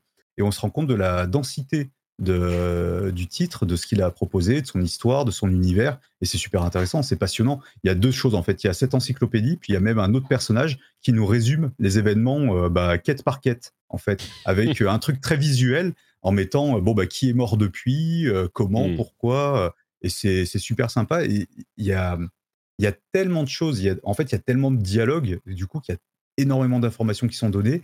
Et pour quelqu'un qui va aimer euh, les récits épiques et les récits euh, travaillés et qui a une certaine sensibilité à Game of Thrones. Moi, j'aime pas trop la comparaison parce que oui, c'est évident que les mecs, ils ont adoré Game of Thrones, mais euh, Game of Thrones a, pas rien inventé non plus. Enfin, je veux dire, le fantastique, mm. ça existait déjà. Et, et d'ailleurs, Final Fantasy existait bien avant, donc bon, on était déjà dans des univers fantastiques. Mais oui, pour son côté sombre, c'est vrai que l'inspiration est réelle, elle est bien là. Mais euh, après, moi, je, me suis pas embêté à faire des comparaisons euh, du genre ah oui tel personnage ça correspondrait à tel personnage dans. Ah non, bien sûr, on va pas aussi loin que ça. Mais il y a des gens qui font ça, hein, il me semble. Ce que, ce que Game of euh, Thrones, oui peut-être, mais ce que Game of Thrones a, a, fait, c'est qu'il a repopularisé un médiéval fantastique sombre, plus médiéval que fantastique, oui. et, et, adulte quoi. Et hmm. cette, cette, influence a l'air d'être. je voudrais revenir à l'histoire ensuite, puisque c'est l'un des éléments qui t'a beaucoup plu, mais continuons sur le gameplay, qui l'a aussi posé quelques questions par rapport à la démo et au preview. Enfin, en tout cas, la démo, si on fait que la première partie, on a l'impression qu'on va tuer deux monstres, et puis on repart dans une cutscene, et puis on tue deux monstres, et puis au final, on reste sur sa fin sur le gameplay, dans la démo en tout cas. Euh, est-ce que c'est le cas dans le jeu au final également, ou est-ce que ça devient vraiment sérieux, meaty, euh, genre on a vraiment du, le gameplay est aussi important que l'histoire et fun? Bah, en fait, euh, c'est-à-dire que le jeu raconte deux histoires. Et la première correspond au tuto euh, du mhm. jeu. Et euh, le tuto, bah, il est long parce que c'est la moitié. Donc, euh, ah oui, d'accord. sur, sur la moitié du jeu, les combats sont pas extrêmement palpitants parce qu'en fait, ce hmm. qui est intéressant, c'est justement sur la deuxième histoire où là tout s'ouvre et tu as comment dire, bah, tu récupères des pouvoirs de, d'autres pouvoirs, de plus en plus de pouvoirs, et plus tu as de pouvoirs, plus tu peux faire de combinaisons intéressantes au niveau de ton personnage, et ça devient réellement passionnant. À la fin du jeu, tu as un héros qui est mais fabuleux, et c'est un plaisir de, le, de, de, marcher sur les ennemis avec, c'est un réel bonheur. Et en fait, on se rend compte que le jeu est fait pour être fait deux fois, parce qu'il est fait pour être fait en New Game Plus. Tout mmh. simplement parce que là, tu gardes tes compétences, et là, tu vas pouvoir commencer à te faire plaisir dès le début avec un personnage qui est euh, très puissant. Mais c'est vrai que le début de l'aventure est frustrant parce que bah, tu n'as pas énormément de possibilités. Donc oui, tu fais souvent la même chose, mais c'est juste le début. Après, euh, une fois que enfin, le début qui dure la moitié du jeu, tu disais. Oui, mais comme je te disais, j'ai l'impression que ils ont vraiment pensé le jeu pour qu'il soit fait deux fois. Et finalement, ça correspondrait à un, quart, oui, un quart du, truc. Quoi.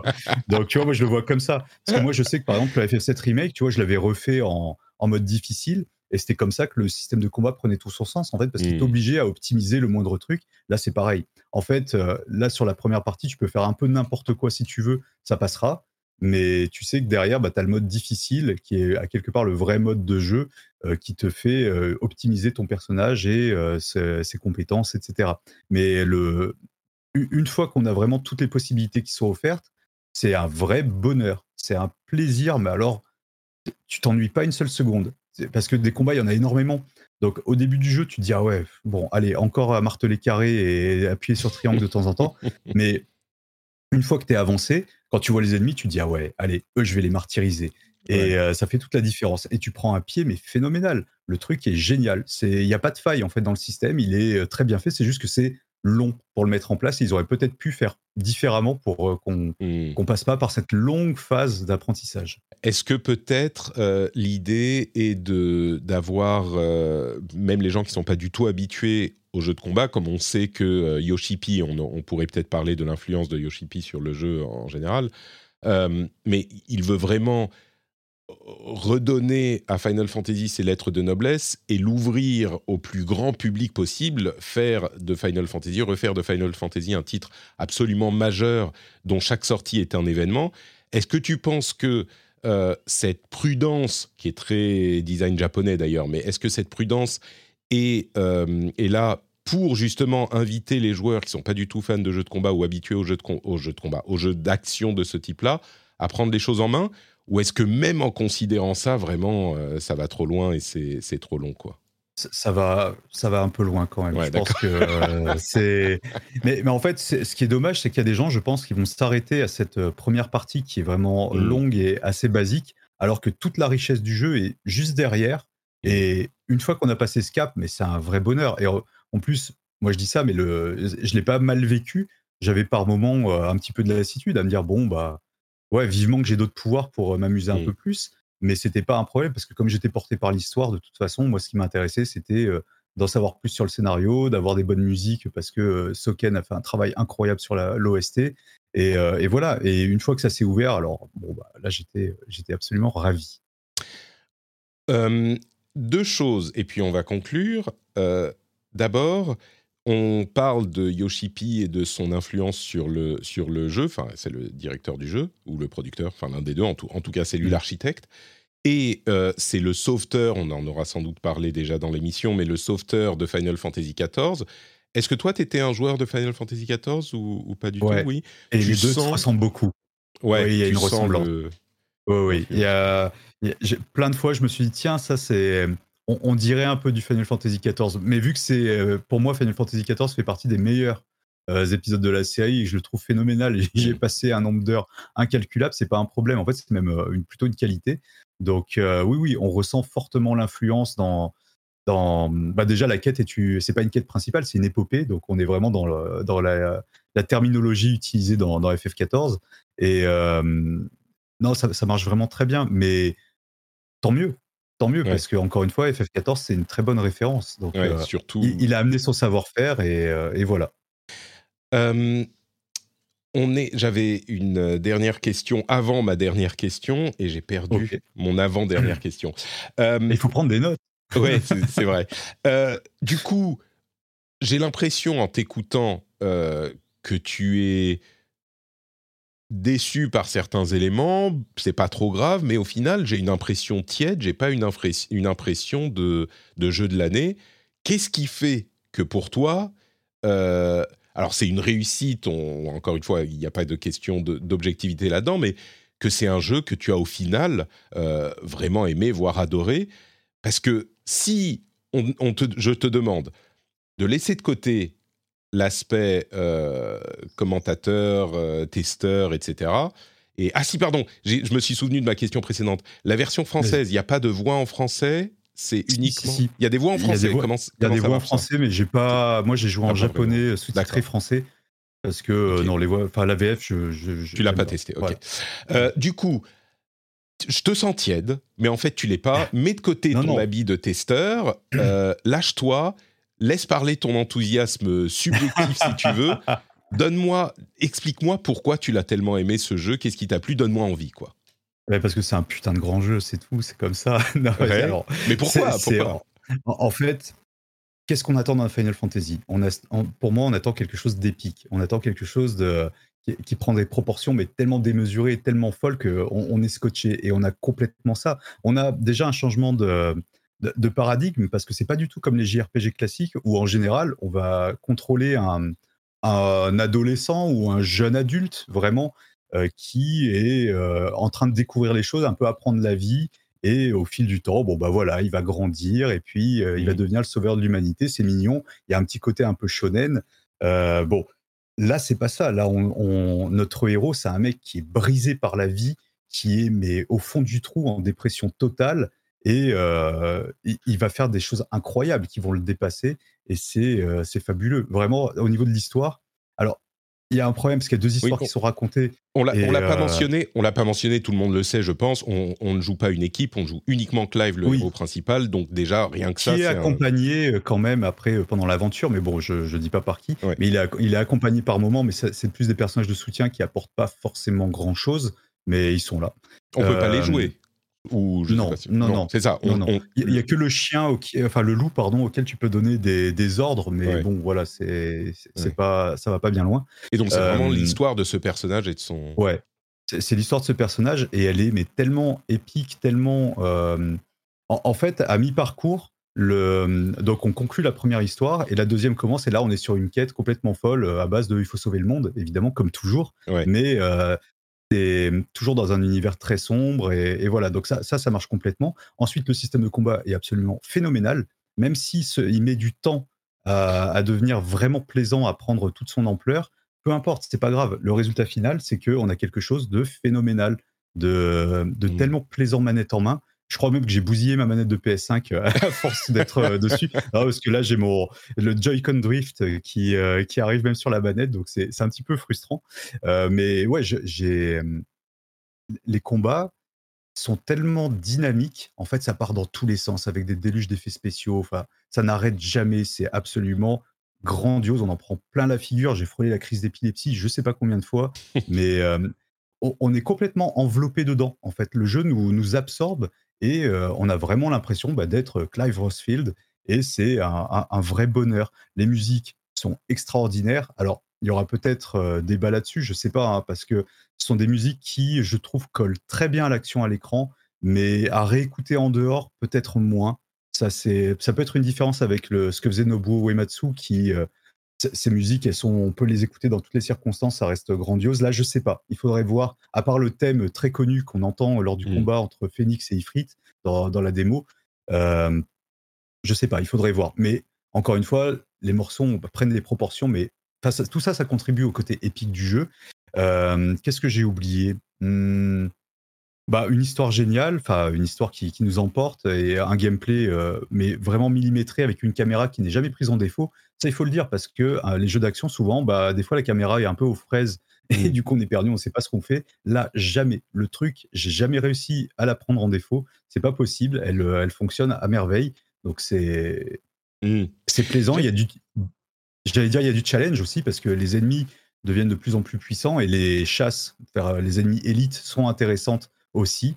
Donc, euh, donc voilà. Je sais que, en fait, dire juste ça, ça semble peu par rapport au temps que j'ai passé sur les défauts, mais encore une fois, je, tiens, j'ai tenu à parler de ces défauts parce que bon, je les ai vus, mais ils m'ont pas dérangé parce que même si j'ai dit moins de choses du côté du positif, c'est tellement plus important sur euh, l'expérience finale, c'est tellement plus important sur ce qu'on ressent que euh, voilà, les, défauts sont finalement assez anecdotiques pour moi en tout cas j'ai l'impression que, alors c'est compliqué d'en parler parce que l'un des éléments importants vient de l'histoire et donc, euh, et comme on veut pas spoiler, on va pas spoiler.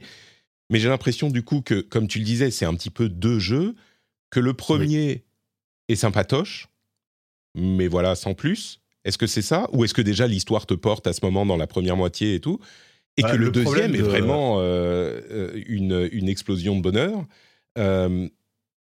comment est-ce que tu, si on devait séparer en deux jeux encore une fois pour euh, donner un, comment dire, donner vraiment une impression de ce que c'est aux, auditeurs, la première moitié c'est chiant, c'est moyen, c'est bien, c'est sympa. La deuxième moitié, on a compris que c'est phénoménal. La première moitié, comment Elle est cousue de fil blanc. Voilà, c'est plutôt ça. Et comme c'est assez long, en fait, quand on arrive à la conclusion de cette première histoire, on se dit ouais, bon, ok, j'avais un peu cramé le truc depuis très longtemps, mmh. donc euh, on aurait peut-être pu économiser un peu de temps et en donner plus euh, au reste et ça aurait été euh, peut-être mmh. pas si mal.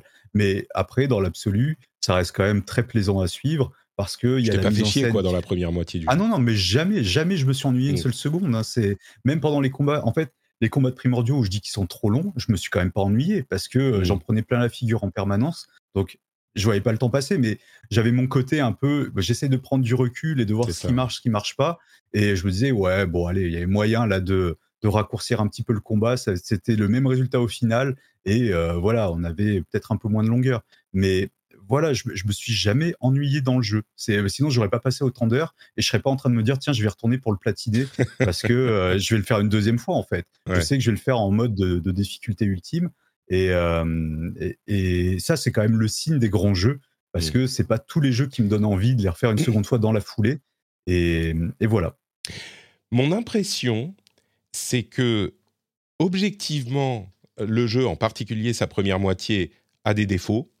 On est obligé de, de mentionner quand on est un testeur sérieux, mais que de manière un petit peu surprenante, euh, magique, ces défauts qui sont objectifs et qui sont là, en fait, ne réduisent pas vraiment substantiellement la qualité du jeu. Et que tu te sens obligé de les mentionner parce qu'il faut les mentionner, mais qu'à la limite, si tu devais parler du jeu à des potes et que tu n'étais pas un reviewer, ça serait même pas important de les mentionner. C'est complètement ça. Je mm. les mentionne parce que je sais très bien que sur YouTube, sur ma vidéo, les gens vont me dire Ah, mais t'as pas dit ça, t'as pas dit tel truc. Donc, du coup, j'ai préféré prendre les devants mm. euh, et les mentionner. Mais euh, non, non, globalement, effectivement, la, l'expérience est ultra positive. Et puis surtout, il faut voir comment moi je l'ai vécu. C'est-à-dire que je me suis envoyé ça sur euh, cinq jours, je crois. Je sais plus compter. Mmh. C'est quatre jours. Je, euh, non, quatre, quatre ou cinq jours.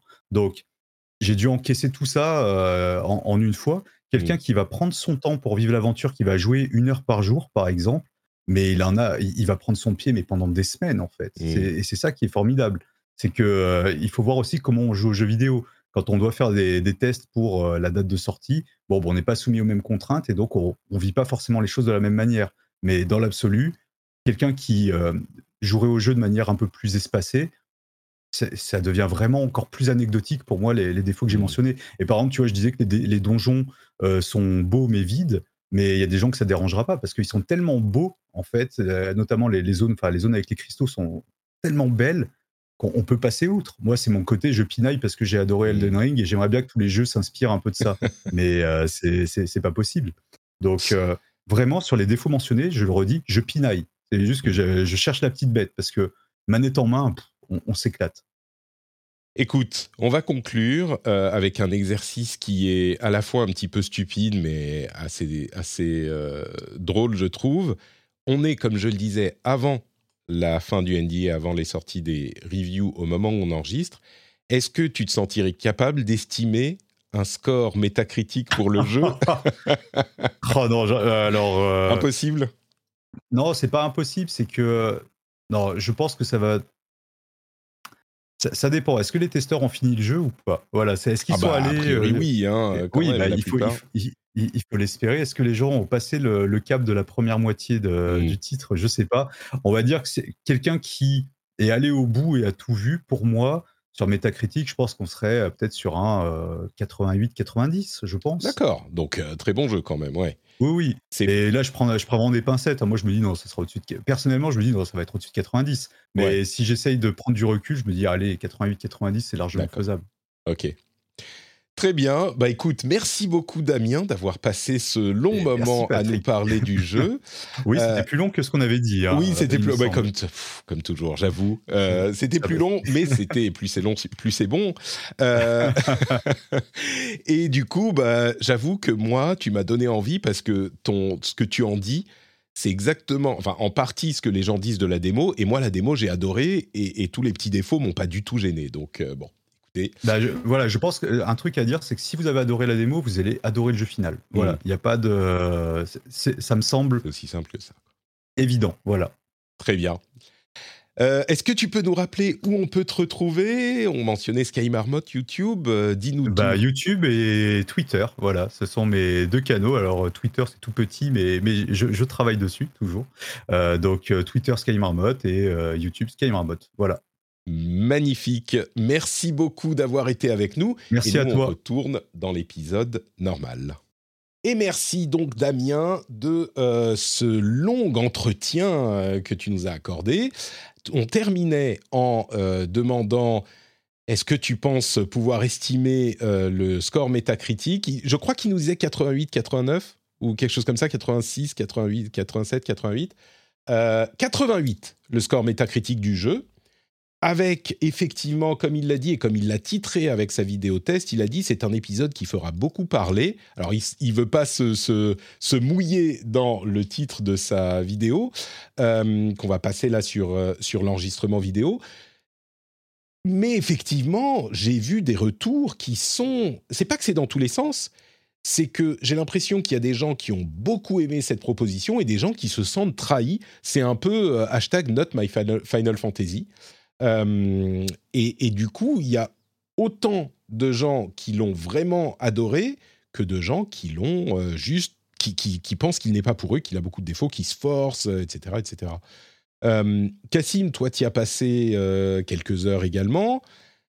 Qu'est-ce que tu en as pensé de ce Final Fantasy XVI Et pas 17, j'arrête de dire 17, ça suffit. Final Fantasy XVI. Euh, oui. Euh, alors, tu l'as pas fini, hein. T'es pas à la fin encore. Non, alors exactement. Je vais clarifier déjà le fait que j'ai en gros, euh, j'ai eu le jeu plusieurs jours en avance par rapport à la sortie, par rapport à l'embargo, et j'ai pu en gros avancer d'un gros, d'un acte, un acte et demi à peu près dans, dans l'aventure du jeu après le prologue. le prologue qui est la démo du jeu.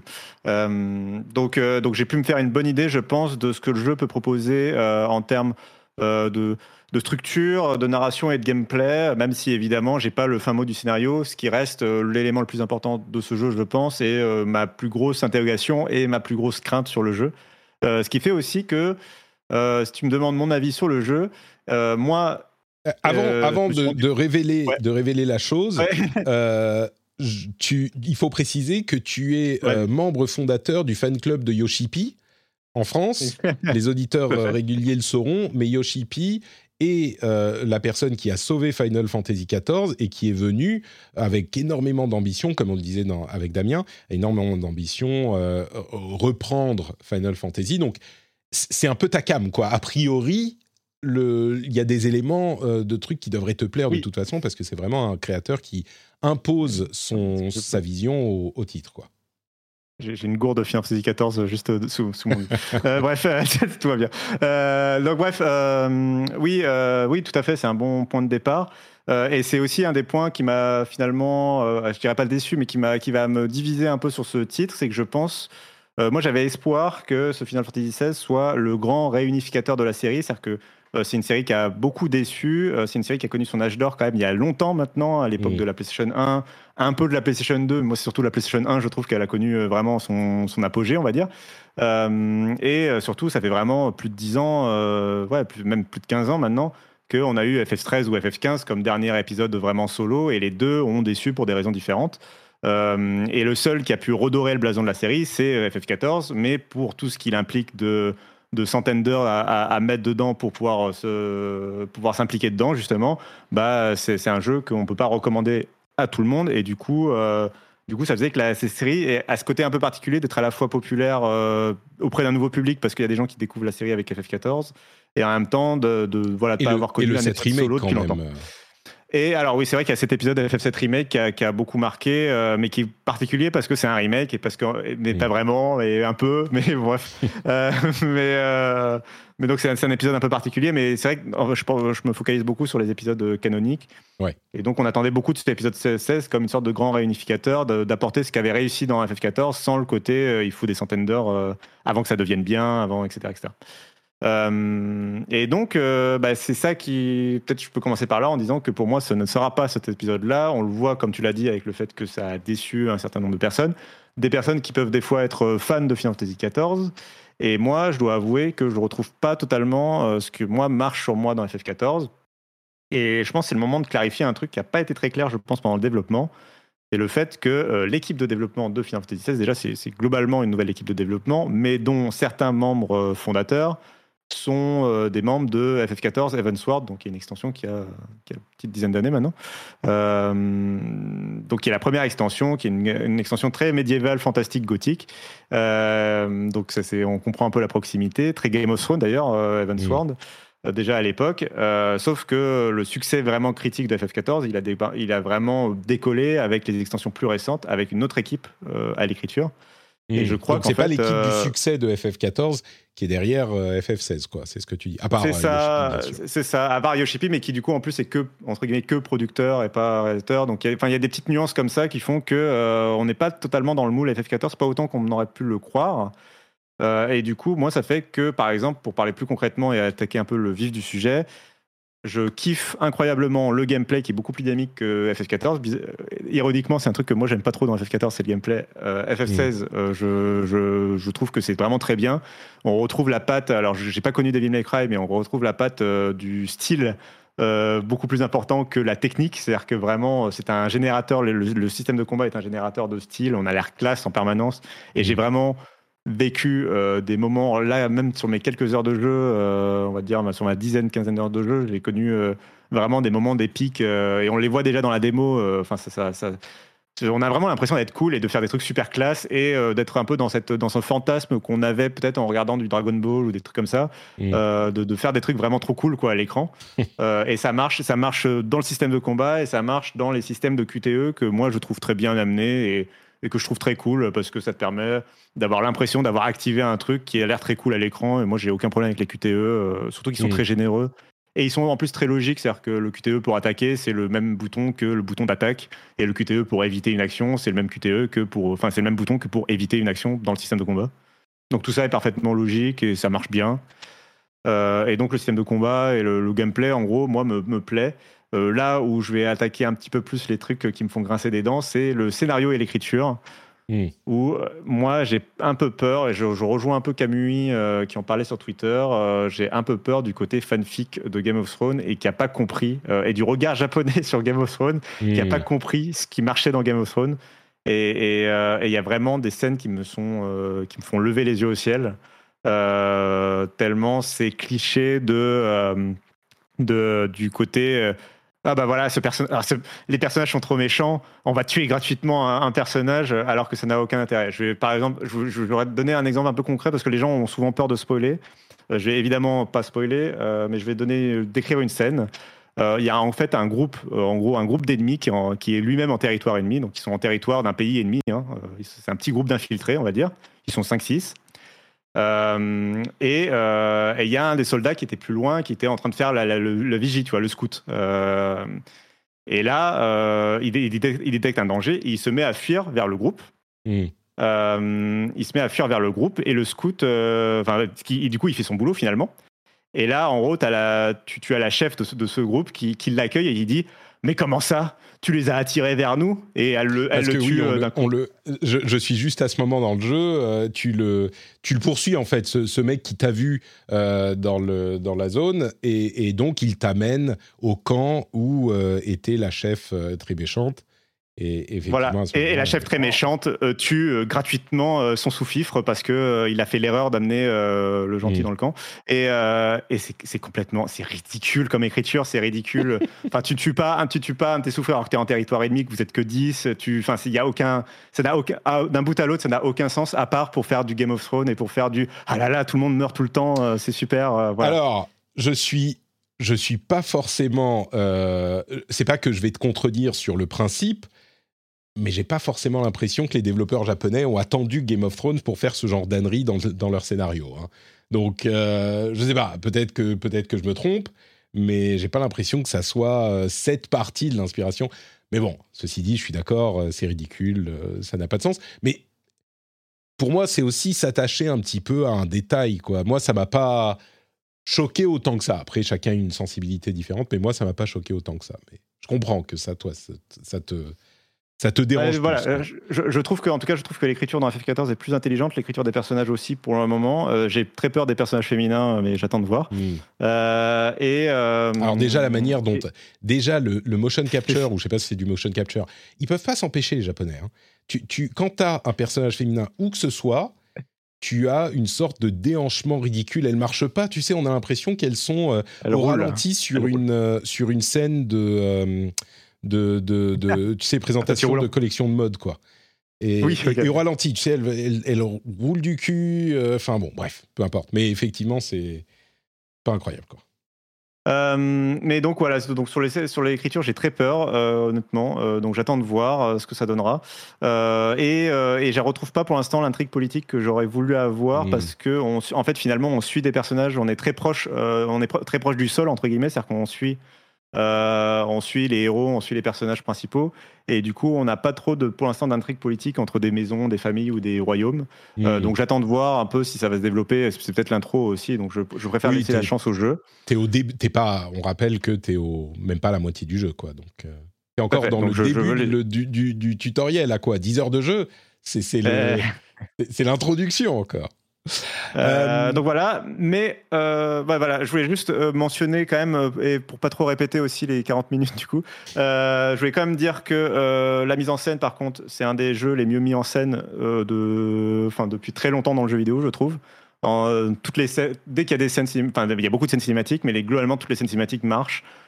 justement les interactions entre les personnages, le, mouvement des personnages, le, le, mouvement de caméra et tout. tout. Et dès que mmh. c'est des scènes d'action en particulier, euh, c'est assez incroyable. Et euh, d'ailleurs, moi, je, pour le coup, je suis assez fan des, scènes de combat de kaiju, euh, donc les scènes de entre les primordiaux, les scènes de combat entre les primordiaux. Celle de la démo, je celle de la démo, je l'avais trouvée un peu longue.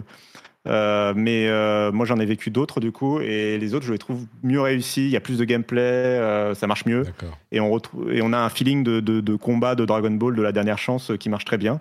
Hmm. voilà. si je peux quand même évoquer un truc que je crois que vous n'avez pas évoqué dans les 40 minutes, donc je voulais l'évoquer là pour compléter, c'est et c'est encore un défaut, l'interface. C'est marrant, j'ai l'impression qu'on ne parle que des défauts de ce jeu quand on en parle, mais vas-y. Euh, c'est euh, l'interface qui est assez présente à l'écran et qui a surtout aucune option de personnalisation. Donc on peut pas, par exemple, désactiver l'affichage des, scores entre guillemets ou même l'affichage des, rappels de contrôle. Il y a, sur la droite de l'écran, on vous rappelle en permanence que le joystick permet d'avancer dans le jeu ou des trucs comme ça. Mmh. Euh, j'aimerais bien que ce genre de données soit parce que le jeu est très beau. Et en fait, on a envie d'être en immersion dans le jeu. Et en fait, on est à ça d'avoir quelque chose de très, euh, de très immersif. Et en fait, on, a ce rappel un peu des scores et, et juste des options. Ce serait bien, juste des options de personnalisation. Euh, et dans le même ordre d'idée, euh, il n'y a absolument aucune option d'accessibilité dans le jeu, si ce n'est peut-être deux, trois réglages sur les sous-titres. Mais il n'y a, pas de, y a aucune option d'accessibilité pour les personnes en situation de handicap. ce qui est quand même vraiment dommage en 2023. et ce qui donne un peu de ce côté, je pense, ça participe un peu de ce côté et j'ai vu des gens en parler, le côté euh, un peu vieillot euh, dans le design du jeu. Il a ce côté un petit peu jeu PS3 dans, dans, la, dans la structure, des fois dans, dans, le, dans la construction un peu couloir, un peu un peu voilà euh, je sais pas il y a, il y a, il y a une, une, patine un peu un peu PS3 même si esthétiquement par contre c'est un des plus beaux jeux de la console mais, mais, du coup tu l'aimes pas quoi ah. Euh, alors, ben, alors, du coup, j'ai plein de raisons de ne pas l'aimer et de ne pas retrouver ce que moi j'adore dans FF14. Et d'ailleurs, j'ai oublié de mentionner le fait que dans FF14, notamment, il y a la bonne idée d'avoir des moments de légèreté, ce qu'il n'y a pas dans FF16 pour le moment. Mmh. Euh, et c'est les moments de légèreté qui permettent au moment de gravité de gagner en impact. Si tu as tout le temps des moments sombres, bah, du coup, tu rates un peu ton truc. Mmh. Euh, n'oublions pas que FF14, c'est littéralement des centaines d'heures. FF16, on, est bien moins loin que ça. Moins que ça. Je suis, je suis d'accord. Et donc je, pense que, donc, je pense que je suis un peu déçu sur le fait de ne pas retrouver, moi, ce que j'aimais dans FF14 et de ne pas pouvoir permettre de, dire aux gens, de, de, dire aux gens, bah voilà, FF16, c'est votre, votre FF14 solo en 40 mmh. heures. Euh, mais euh, bah, j'ai quand même envie d'y retourner, j'ai envie de continuer. le gameplay, moi je trouve le, système de combat vraiment très très fun. Euh, j'ai aucune, aucun problème à, le trouver drôle, enfin à le trouver vraiment amusant.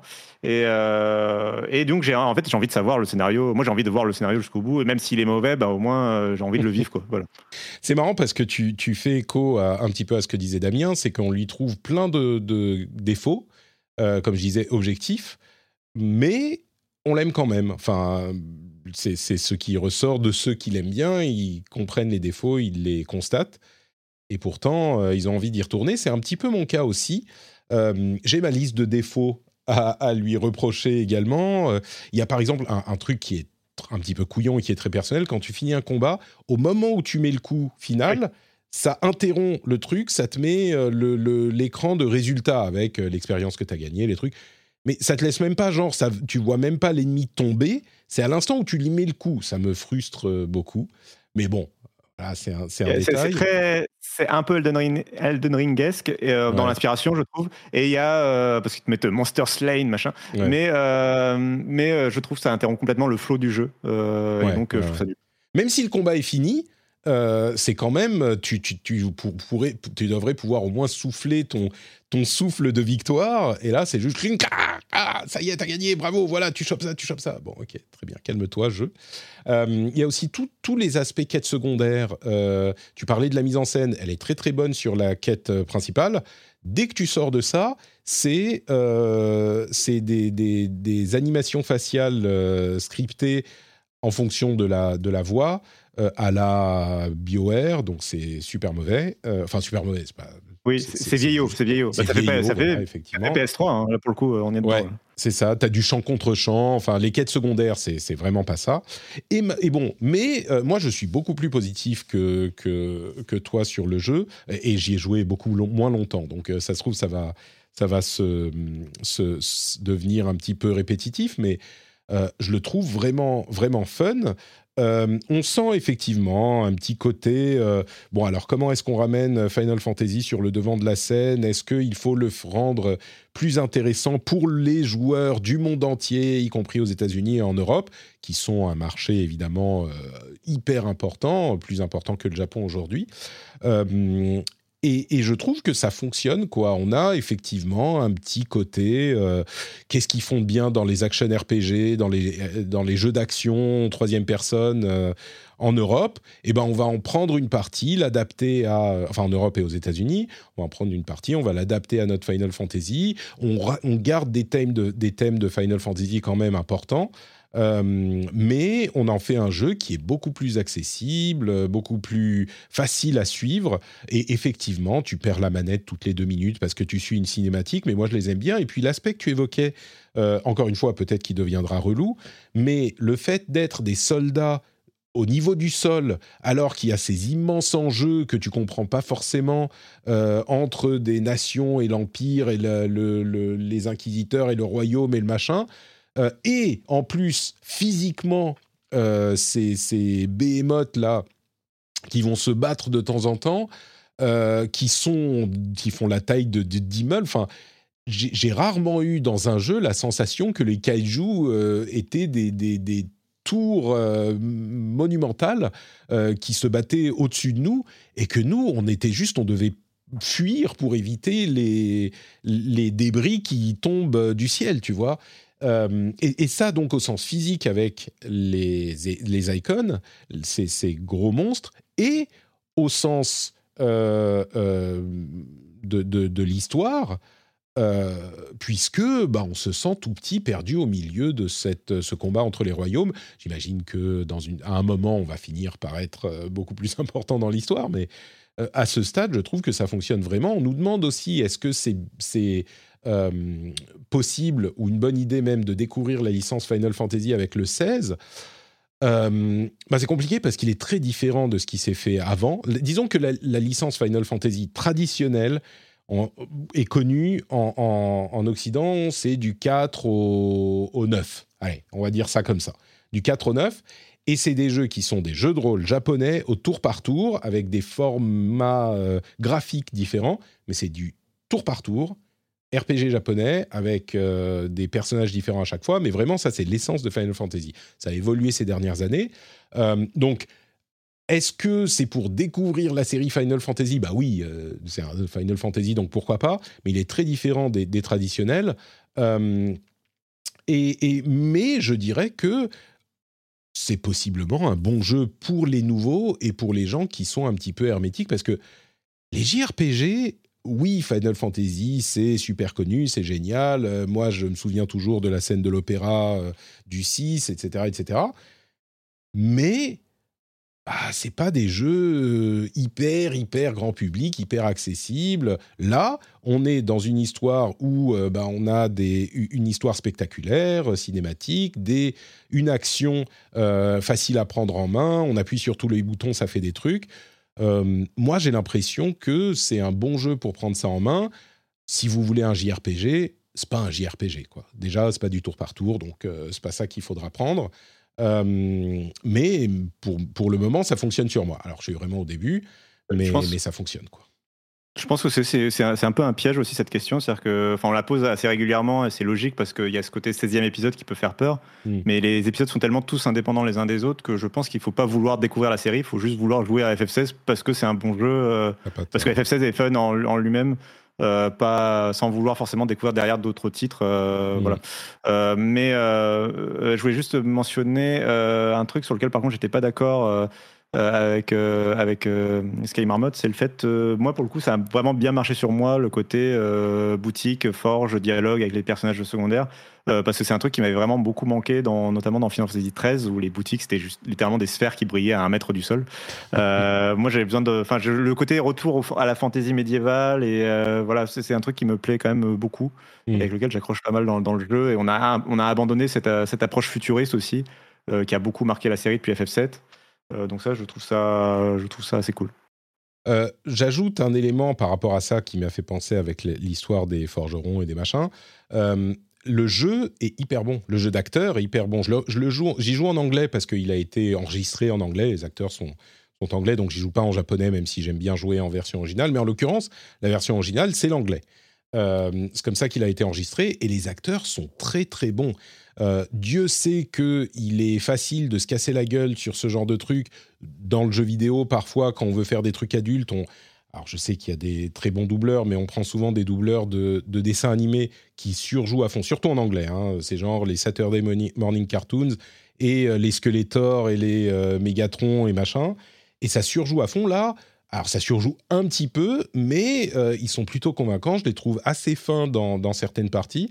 Euh, et, du coup, euh, oui, on, le précise dans la chatroom, euh, le, le lip syncing, donc la synchronisation labiale, est faite sur l'anglais. Donc il n'y a pas de synchronisation avec le japonais ou avec d'autres langues. D'ailleurs, il n'y a que le japonais et l'anglais. et sur cet élément, c'est là où je vais mettre. Donc, sur cet élément, je vais, je vais, mettre ma casquette de, FF14 os. c'est très marrant parce que je pense qu'ils ont vraiment appris pour le coup de l'expérience de FF14. C'est-à-dire que mm. FF14, le, le, jeu de base de Realm Reborn en anglais euh, était doublé par des acteurs justement plutôt du domaine du dessin animé, euh, comme tu l'indiquais à l'instant. Et à partir de Evansward, ils ont complètement changé l'équipe euh, de doublage, quasiment. Il n'y a plus aucun acteur en commun, ce qui fait une cassure un peu bizarre en anglais, mais qui marche très bien parce que, en fait, à partir de Evansward, les acteurs, c'est des acteurs de théâtre, des acteurs de la BBC, etc., de, de, de, la radio. Et, ça marche beaucoup mieux. Et, et c'est, je pense que FF16 a repris ce, ce, choix-là, ce qui fait que ça marche bien. Et tu, tu évoques effectivement je, suis totalement d'accord sur le fait que ça marche. Euh, les personnages marchent bien, le, doublage marche bien. Et il y a d'abord, il y a d'ailleurs un personnage que vous n'avez pas évoqué, qu'on rencontre très vite dans l'aventure dès que la, démo se termine, euh, qui, qui, va être un personnage assez central et, euh, qui en, version anglaise, pour l'instant, a, enfin moi, à 100% de, de win rate auprès de de tous les personnes à qui j'en ai parlé, qu'ils soient hétéros ou non, euh, c'est un personnage qui, fait monter la température dans la pièce, quoi, un petit peu euh, dès qu'il parle, quoi. Euh, mmh. qui, a, une voix un peu grave et qui est oui, un voilà. peu distant. Oui, oui, non, mais il est, oui, il, on est d'accord. oui, oui. d'accord. Donc voilà, sur Final Fantasy XVI, moi je suis sûr que je vais continuer à y jouer. quand, et bon, avec le problème éternel de cette année et des années précédentes, mais j'ai l'impression encore plus cette année, c'est que Attendez, on n'a pas entendu. Je le refais. Il y a trop de jeux. Et là, en ce moment, je suis du coup sur Final Fantasy XVI. Faut que je rejoue à Zelda. J'ai commencé un petit peu Diablo. Il y a Street Fighter 6 auquel je joue encore. Euh, mais c'est infernal, c'est infernal. Vous savez, on dit souvent, ah, quand on est jeune, on a du temps, quand on est vieux, on n'a plus de temps. Alors oui, quand on est vieux, ok, on n'a plus de temps, c'est surtout quand on a des enfants, mais c'est enfin, c'est horrible. Ça va. Hein. notre problème, c'est qu'on a trop de super jeux auxquels il faut jouer. Mais c'est horrible Il faut, faut s'occuper des enfants. Et encore, moi, c'est mon boulot. Et même avec ça, j'arrive à me dégager peut-être une ou deux heures de jeu par, euh, par jour euh, maximum. Mais, mais on en gros, le message que j'essaye de faire passer, c'est que si vous n'avez pas d'enfants, même si vous avez un boulot qui vous occupe euh, du soir au matin, enfin non, pardon, du matin au soir, quand vous rentrez chez vous, profitez euh, de votre euh, liberté vidéoludique. Parce que si vous voulez des enfants un jour, bah, sachez que ça, ça sera terminé. C'est vraiment, vraiment compliqué de trouver des moments pour jouer. Et surtout avec tous ces jeux et les trucs dont on parlait tout à l'heure avec ce qui se passe fin août. Enfin, déjà, il y a des trucs qui arrivent même en juillet, quoi. Il y a Exoprimal que je voudrais tester. Il y a il y a Pikmin, Exoprimal, il y a d'autres jeux. Il y a Oxenfree 2. En août, tu auras Baldur's Gate 3, petit, petit jeu, Sea of Star. Voilà, enfin bref. Euh, oui, en, septembre, on a au minimum euh, Starfield. Euh, en octobre, il y a donc Mario et Spider-Man. Il y a même il y a, y a, un truc en décembre, genre Avatar, c'est en décembre. Enfin, bon, bref. je joue du coup un petit peu à Street Fighter quand même. Et je peux vous donner mon update sur. Patrick 6. Sur Street Patrick 6, où j'en suis, je consolide euh, mon statut de Goldos. Euh, de Goldos euh, Solid Gold, c'est-à-dire que oui, on peut pas redescendre en dessous de Gold quand on y est arrivé, mais je maintiens, alors Gold 1, hein, c'est pas foufou, mais je maintiens Gold 1 le peu que j'ai pu jouer, et surtout j'ai monté mon Ken en Gold également, donc je suis en Gold avec Manon et avec Ken, Passer en platine, ça va être beaucoup, beaucoup plus difficile. Euh, mais je suis solide en gold et euh, je continue à apprécier énormément ce jeu. Je suis tombé contre des gens qui jouent en moderne. Bah justement, dans l'after show, on parlera un petit peu plus du mode euh, moderne. des gens qui jouent en moderne toujours et qui sont super bons, vraiment. qui sont super bons, non pas parce qu'ils peuvent faire des shoryuken facilement en appuyant sur un bouton, mais parce qu'ils savent, ils ont compris comment jouer au jeu. Euh, justement peut-être parce qu'ils jouent en mode moderne. Et on a toujours dans la communauté euh, sur le Discord de plus en plus de gens qui nous rejoignent. Ça me fait super plaisir parce qu'il y a plein de gens sur le forum, le channel de forum Diablo. Mais il y a de plus en plus de gens qui viennent sur le channel de forum de Street et qui s'essayent à Street euh, parce que je fais du lobbying et ça fonctionne. Et les gens sont super cool, on se demande des conseils, on, on discute de ce qu'on peut faire, ce qu'on peut pas faire. On a eu des grandes discussions sur le mode moderne justement qui a inspiré l'after show que je ferai tout à l'heure pour les patriotes. Euh, et, oui, on s'amuse bien et ça continue sur Street Fighter également. Euh, je pense qu'on le retrouvera dans mes discussions de fin d'année, celui-là. Mais je, bon, je ne veux pas spoiler encore, mais c'est possible. Euh, très rapidement, il y a d'autres jeux auxquels tu joues en ce moment ou c'est vraiment Final Fantasy, Cassim? Euh, joue à Final Fantasy XIV. Pardon. D'ailleurs, je crois qu'on l'a pas dit, mais il y a, y a, je crois que dans la version boîte, je l'ai pas encore reçu la mienne. Euh, il y a un petit flyer pour Final Fantasy XIV dans la version boîte de Final Fantasy XVI. Ils sont quand même très malins. Hein. Yoshipi, euh, il... perd pas le nord. il perd pas le nord. Super. Bah écoute, on va euh, avancer et couvrir le reste des jeux, des, des jeux, des news qu'on voulait évoquer aujourd'hui. Il y a notamment Foam Stars, que dont j'ai oublié de parler, a euh, quand on couvrait euh, le, le, le, PlayStation, comment il s'appelait, le showcase, là, très, très décevant, il y avait quand même Foam, Star, Foam, Star, Foam Stars, qui est un jeu Square Enix, euh, qui est, on va pas se mentir, une copie de Splatoon, mais donc pour, les, adultes, même si Splatoon c'est très bien pour les adultes aussi. Euh, donc on joue avec de la mousse et c'est vraiment un Splatoon-like. Euh, il y a quelques reproches qu'on peut lui faire, mais comme on est dans la partie où on va pas en parler pendant des heures non plus, je voulais juste mentionner que bah, le jeu a l'air de plaire pas mal et euh, il n'y a pas de, de, date de sortie, mais il y a eu quelques bêtas et les retours sont assez bons, franchement. Donc euh, peut-être encore un truc à suivre, euh, à euh, de, loin et voir quand on aura des infos sur la sortie. on a également le Steam Nest Fest Next Fest, je vais y arriver. Euh, comme si on n'avait pas assez de trucs à faire en ce moment, bah, il y a plein de démos sur Steam jusqu'à dans quelques jours. Donc allez euh, tester les démos euh, qui pourraient vous plaire. Il y a plein plein de choses hein, évidemment, dont Viewfinder, dont ce jeu indé dont je parlais il y a une semaine. qui a l'air vraiment intrigant. Bon, il y a plein d'autres jeux, mais c'est le Steam Next Fest avec plein de démos. Une nouvelle un peu surprenante, Immortals of Aveum a été retardé d'un mois.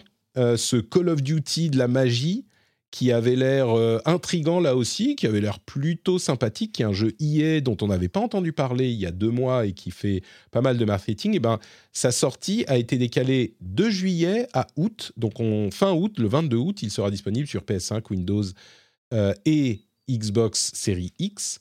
bon, je pense qu'en un mois, ça va être juste des, des petits, comment dire, du polish quoi pour éviter des gros gros bugs. Oui. mais d'ailleurs euh, euh, alors tu me fais alors ça du coup ça me fait penser à un autre truc. Mais euh, alors du coup oui bah on va pas se plaindre qu'un jeu soit repoussé. De toute façon en ce moment c'est pas comme si on manquait de jeux donc c'est pas très grave. Les jeux peuvent se repousser autant de fois qu'ils veulent 22 juillet c'était peut-être mieux que 22 août hein, parce que 22 août on est à quelques jours de Starfield et Baldur's Gate mais bon ah, le problème de cette année, c'est que de toute façon, tu es à quelques jours de quoi qu'il arrive d'un jeu que les gens.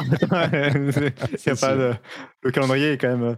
Euh, mais ça m'évoque le fait, euh, on l'a pas, on l'a rapidement. Euh, du coup, je vais reparler d'FF16 juste pour dire que le jeu est très bien polish de base. Il y a effectivement quelques accroches de performance. Il y a un petit patch de genre 300 mégaoctets à télécharger.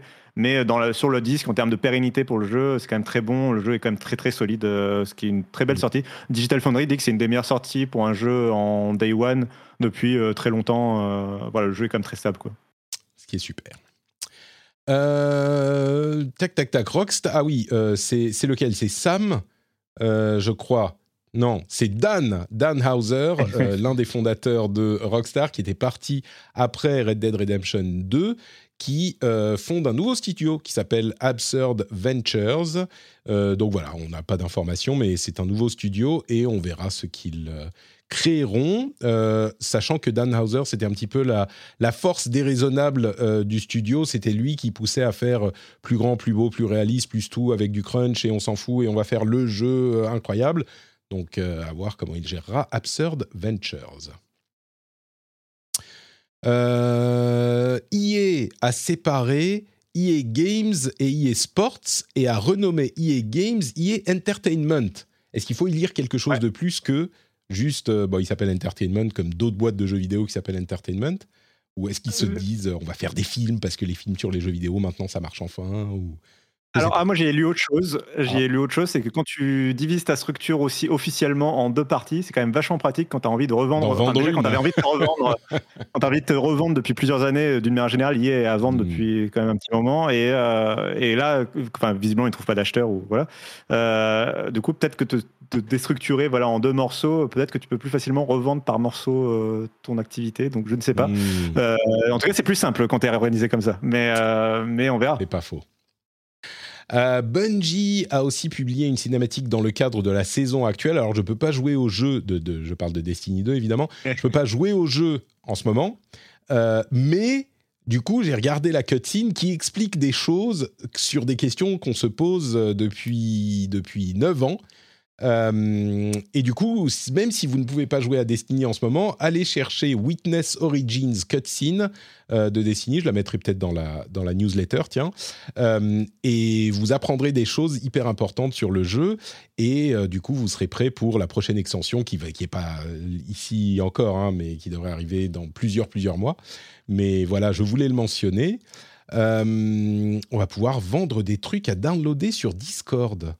Alors, c'est que moyennement lié avec le jeu vidéo, mais euh, comme on a une belle communauté Discord, euh, je, le mentionne, et puis Discord a beaucoup de... Euh, enfin, est hyper populaire dans les communautés de gaming, mais c'est marrant de voir Discord se diversifier comme ça. et l'idée qu'ils vendent aussi des trucs pour permettre aux créateurs de monétiser et qui eux, ça leur permet aussi de monétiser, c'est assez malin. Et je me demande si Discord va pas continuer. Ils ont déjà une énorme importance, mais continuer à prendre plus d'importance peut-être même euh, par rapport, on, sait que Reddit a des problèmes ou ce genre de choses, euh, peut-être qu'ils continueront à, grignoter quoi. Je suis assez moi je suis assez fan euh, depuis, bah, je suis là depuis quasiment, enfin je suis présent sur Discord depuis quasiment le lancement du service et je suis assez fan de la façon dont le, la startup gère sa structure et a toujours refusé d'ailleurs de se faire racheter mmh. et, et, comment ils arrivent à naviguer, à lancer des trucs et enfin c'est très pertinent. Il y a toujours beaucoup de réglages qui permettent de bien adapter le, ce qu'ils proposent à ta communauté, à toi. Enfin, c'est vraiment, euh, ouais, parmi les, les, parmi les réseaux sociaux finalement, puisque ça, en a une forme, c'est, je trouve, ceux, qui arrivent à le mieux le gérer un peu, euh, euh, mm. voilà, leur popularité et, créer des nouveautés qui soient pertinentes pour leur service, quoi. Je suis assez d'accord. des rapports sur le Game Porting Toolkit d'Apple semblent dire que bah, ça fonctionne très bien, c'est hyper malin et les gens s'alignent sur mon analyse, qui était une analyse assez claire, qui est que bah, c'est une vraie première fois que, enfin, c'est la première fois depuis très très longtemps qu'Apple s'offre une vraie chance de revenir dans le gaming. Donc, euh, bonne nouvelle. Il y a une update, la fameuse update de Steam qui nous permet de, euh, d'avoir des petites notes synchronisées dans le cloud sur chaque jeu, entre autres, hein, euh, qui est bien pratique, qui fonctionne aussi sur Steam Deck. et Roblox, qui permet désormais de créer des jeux interdits aux moins de 17 ans.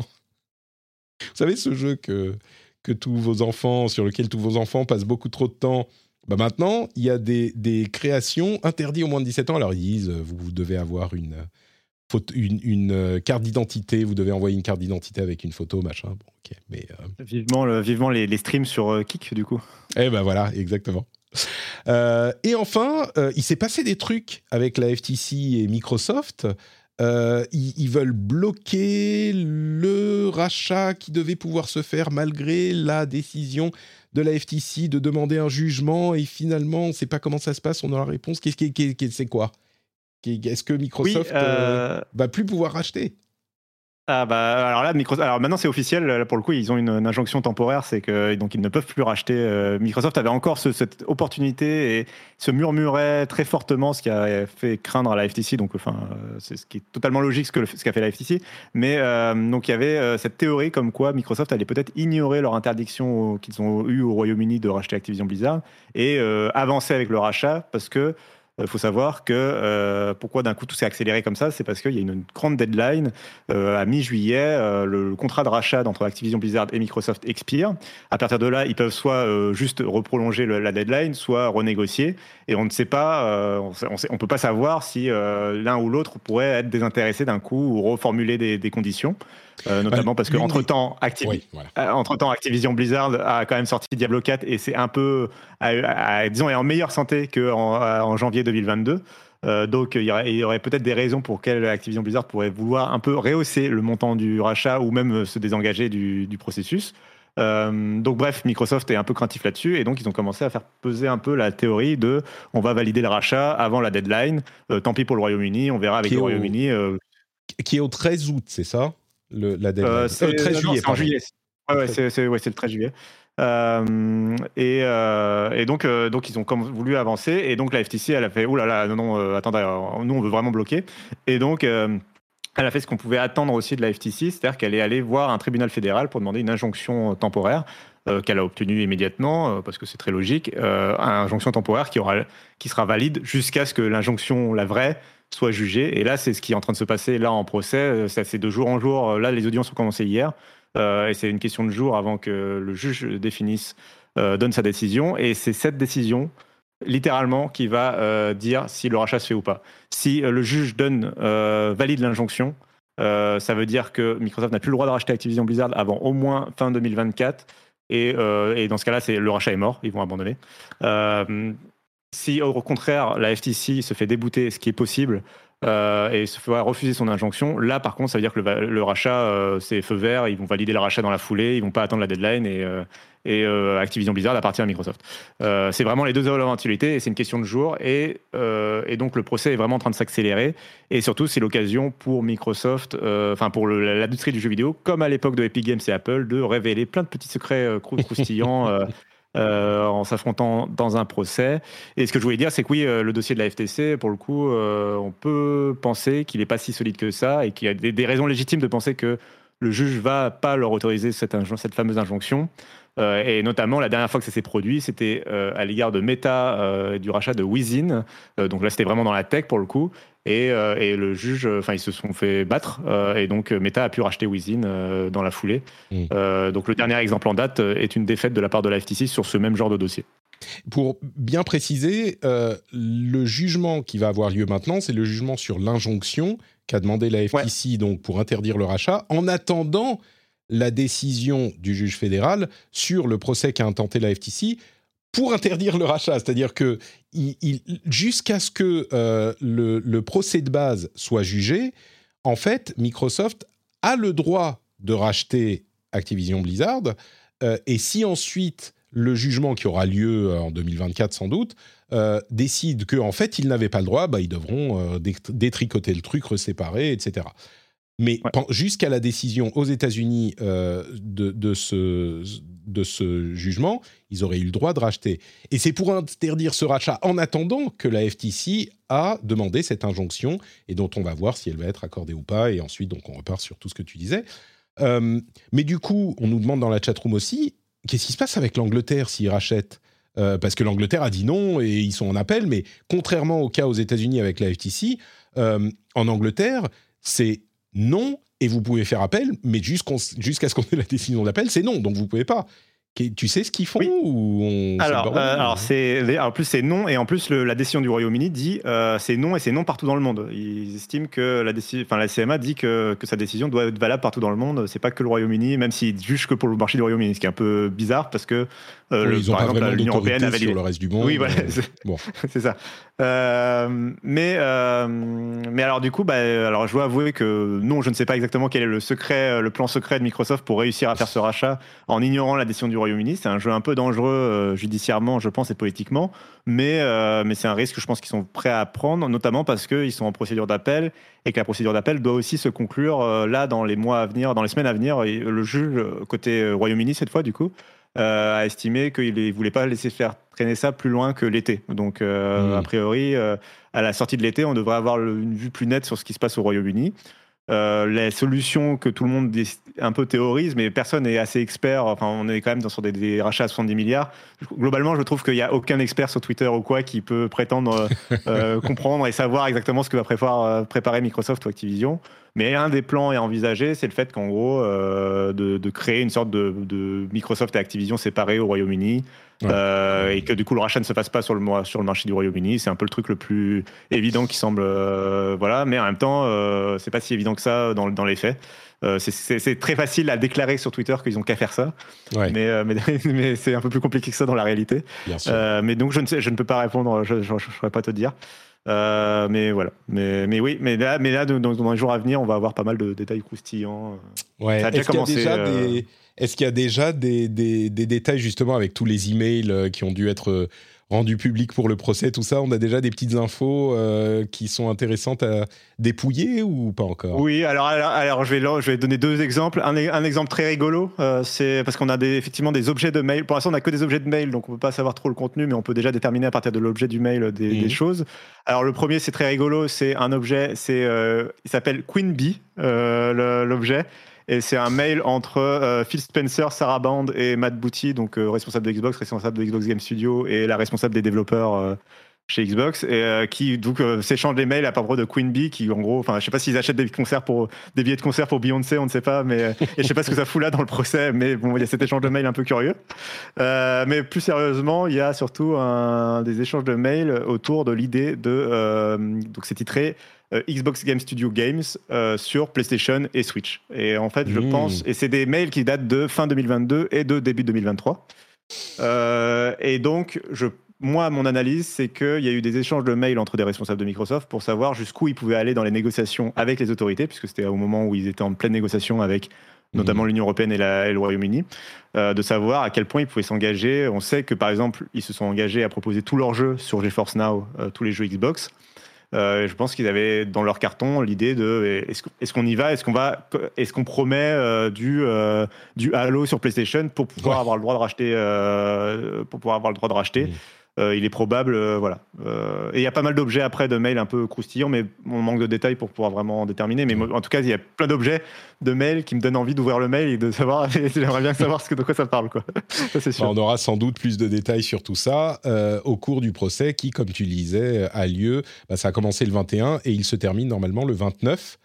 Donc la semaine prochaine, et on n'aura pas encore l'information quand on enregistrera l'émission la semaine prochaine, mais il y a fort à parier, comme tu le disais, que ça détermine vraiment euh, l'avenir de ce rachat.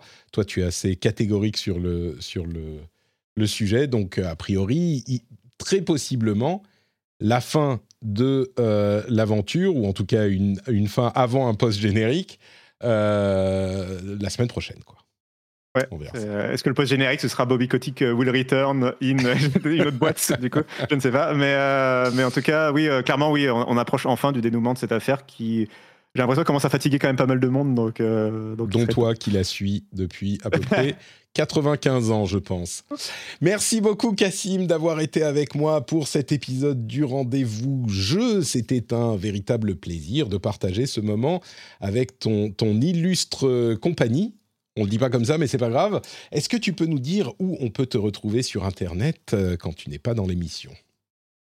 Oui, on peut me retrouver sur Twitter, @notcassim ca 2 sim et on peut me retrouver sur frandroid.com où il y a d'ailleurs un dossier très complet sur le. Alors, euh, j'ai envie de faire la, de la publicité pour deux dossiers.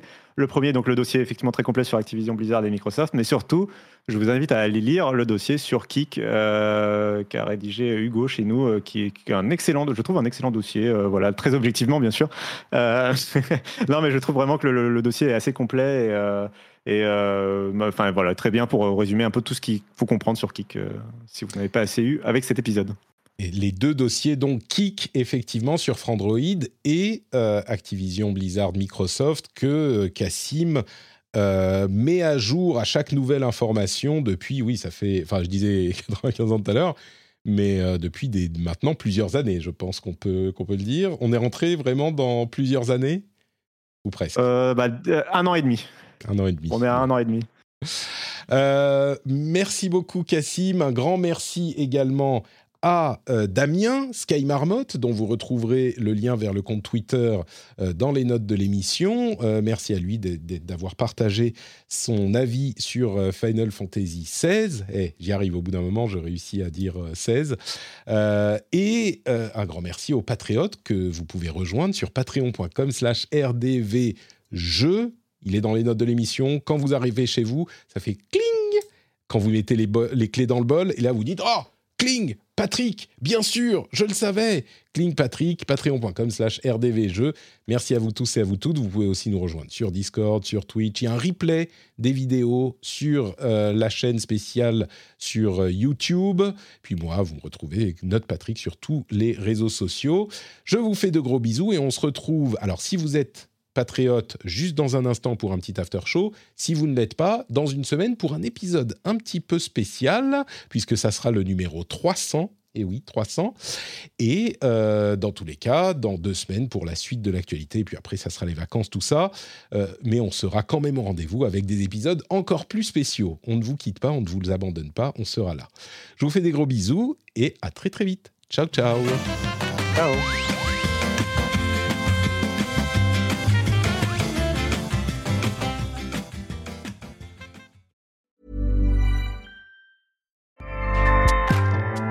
ACAST powers the world's best podcasts. Here's a show that we recommend. Hi, I'm Jesse Cruikshank. Jesse Cruikshank. I host the number one comedy podcast called Phone a Friend. Girl.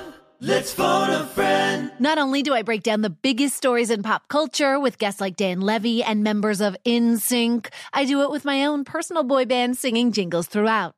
Because it's my show. It's your show, girl. New episodes of Phone a Friend. Yeah. Drop Thursdays wherever you get your podcasts. So work it, girl. Yeah, work it. Okay, that's enough. ACAST helps creators launch, grow, and monetize their podcasts everywhere. ACAST.com.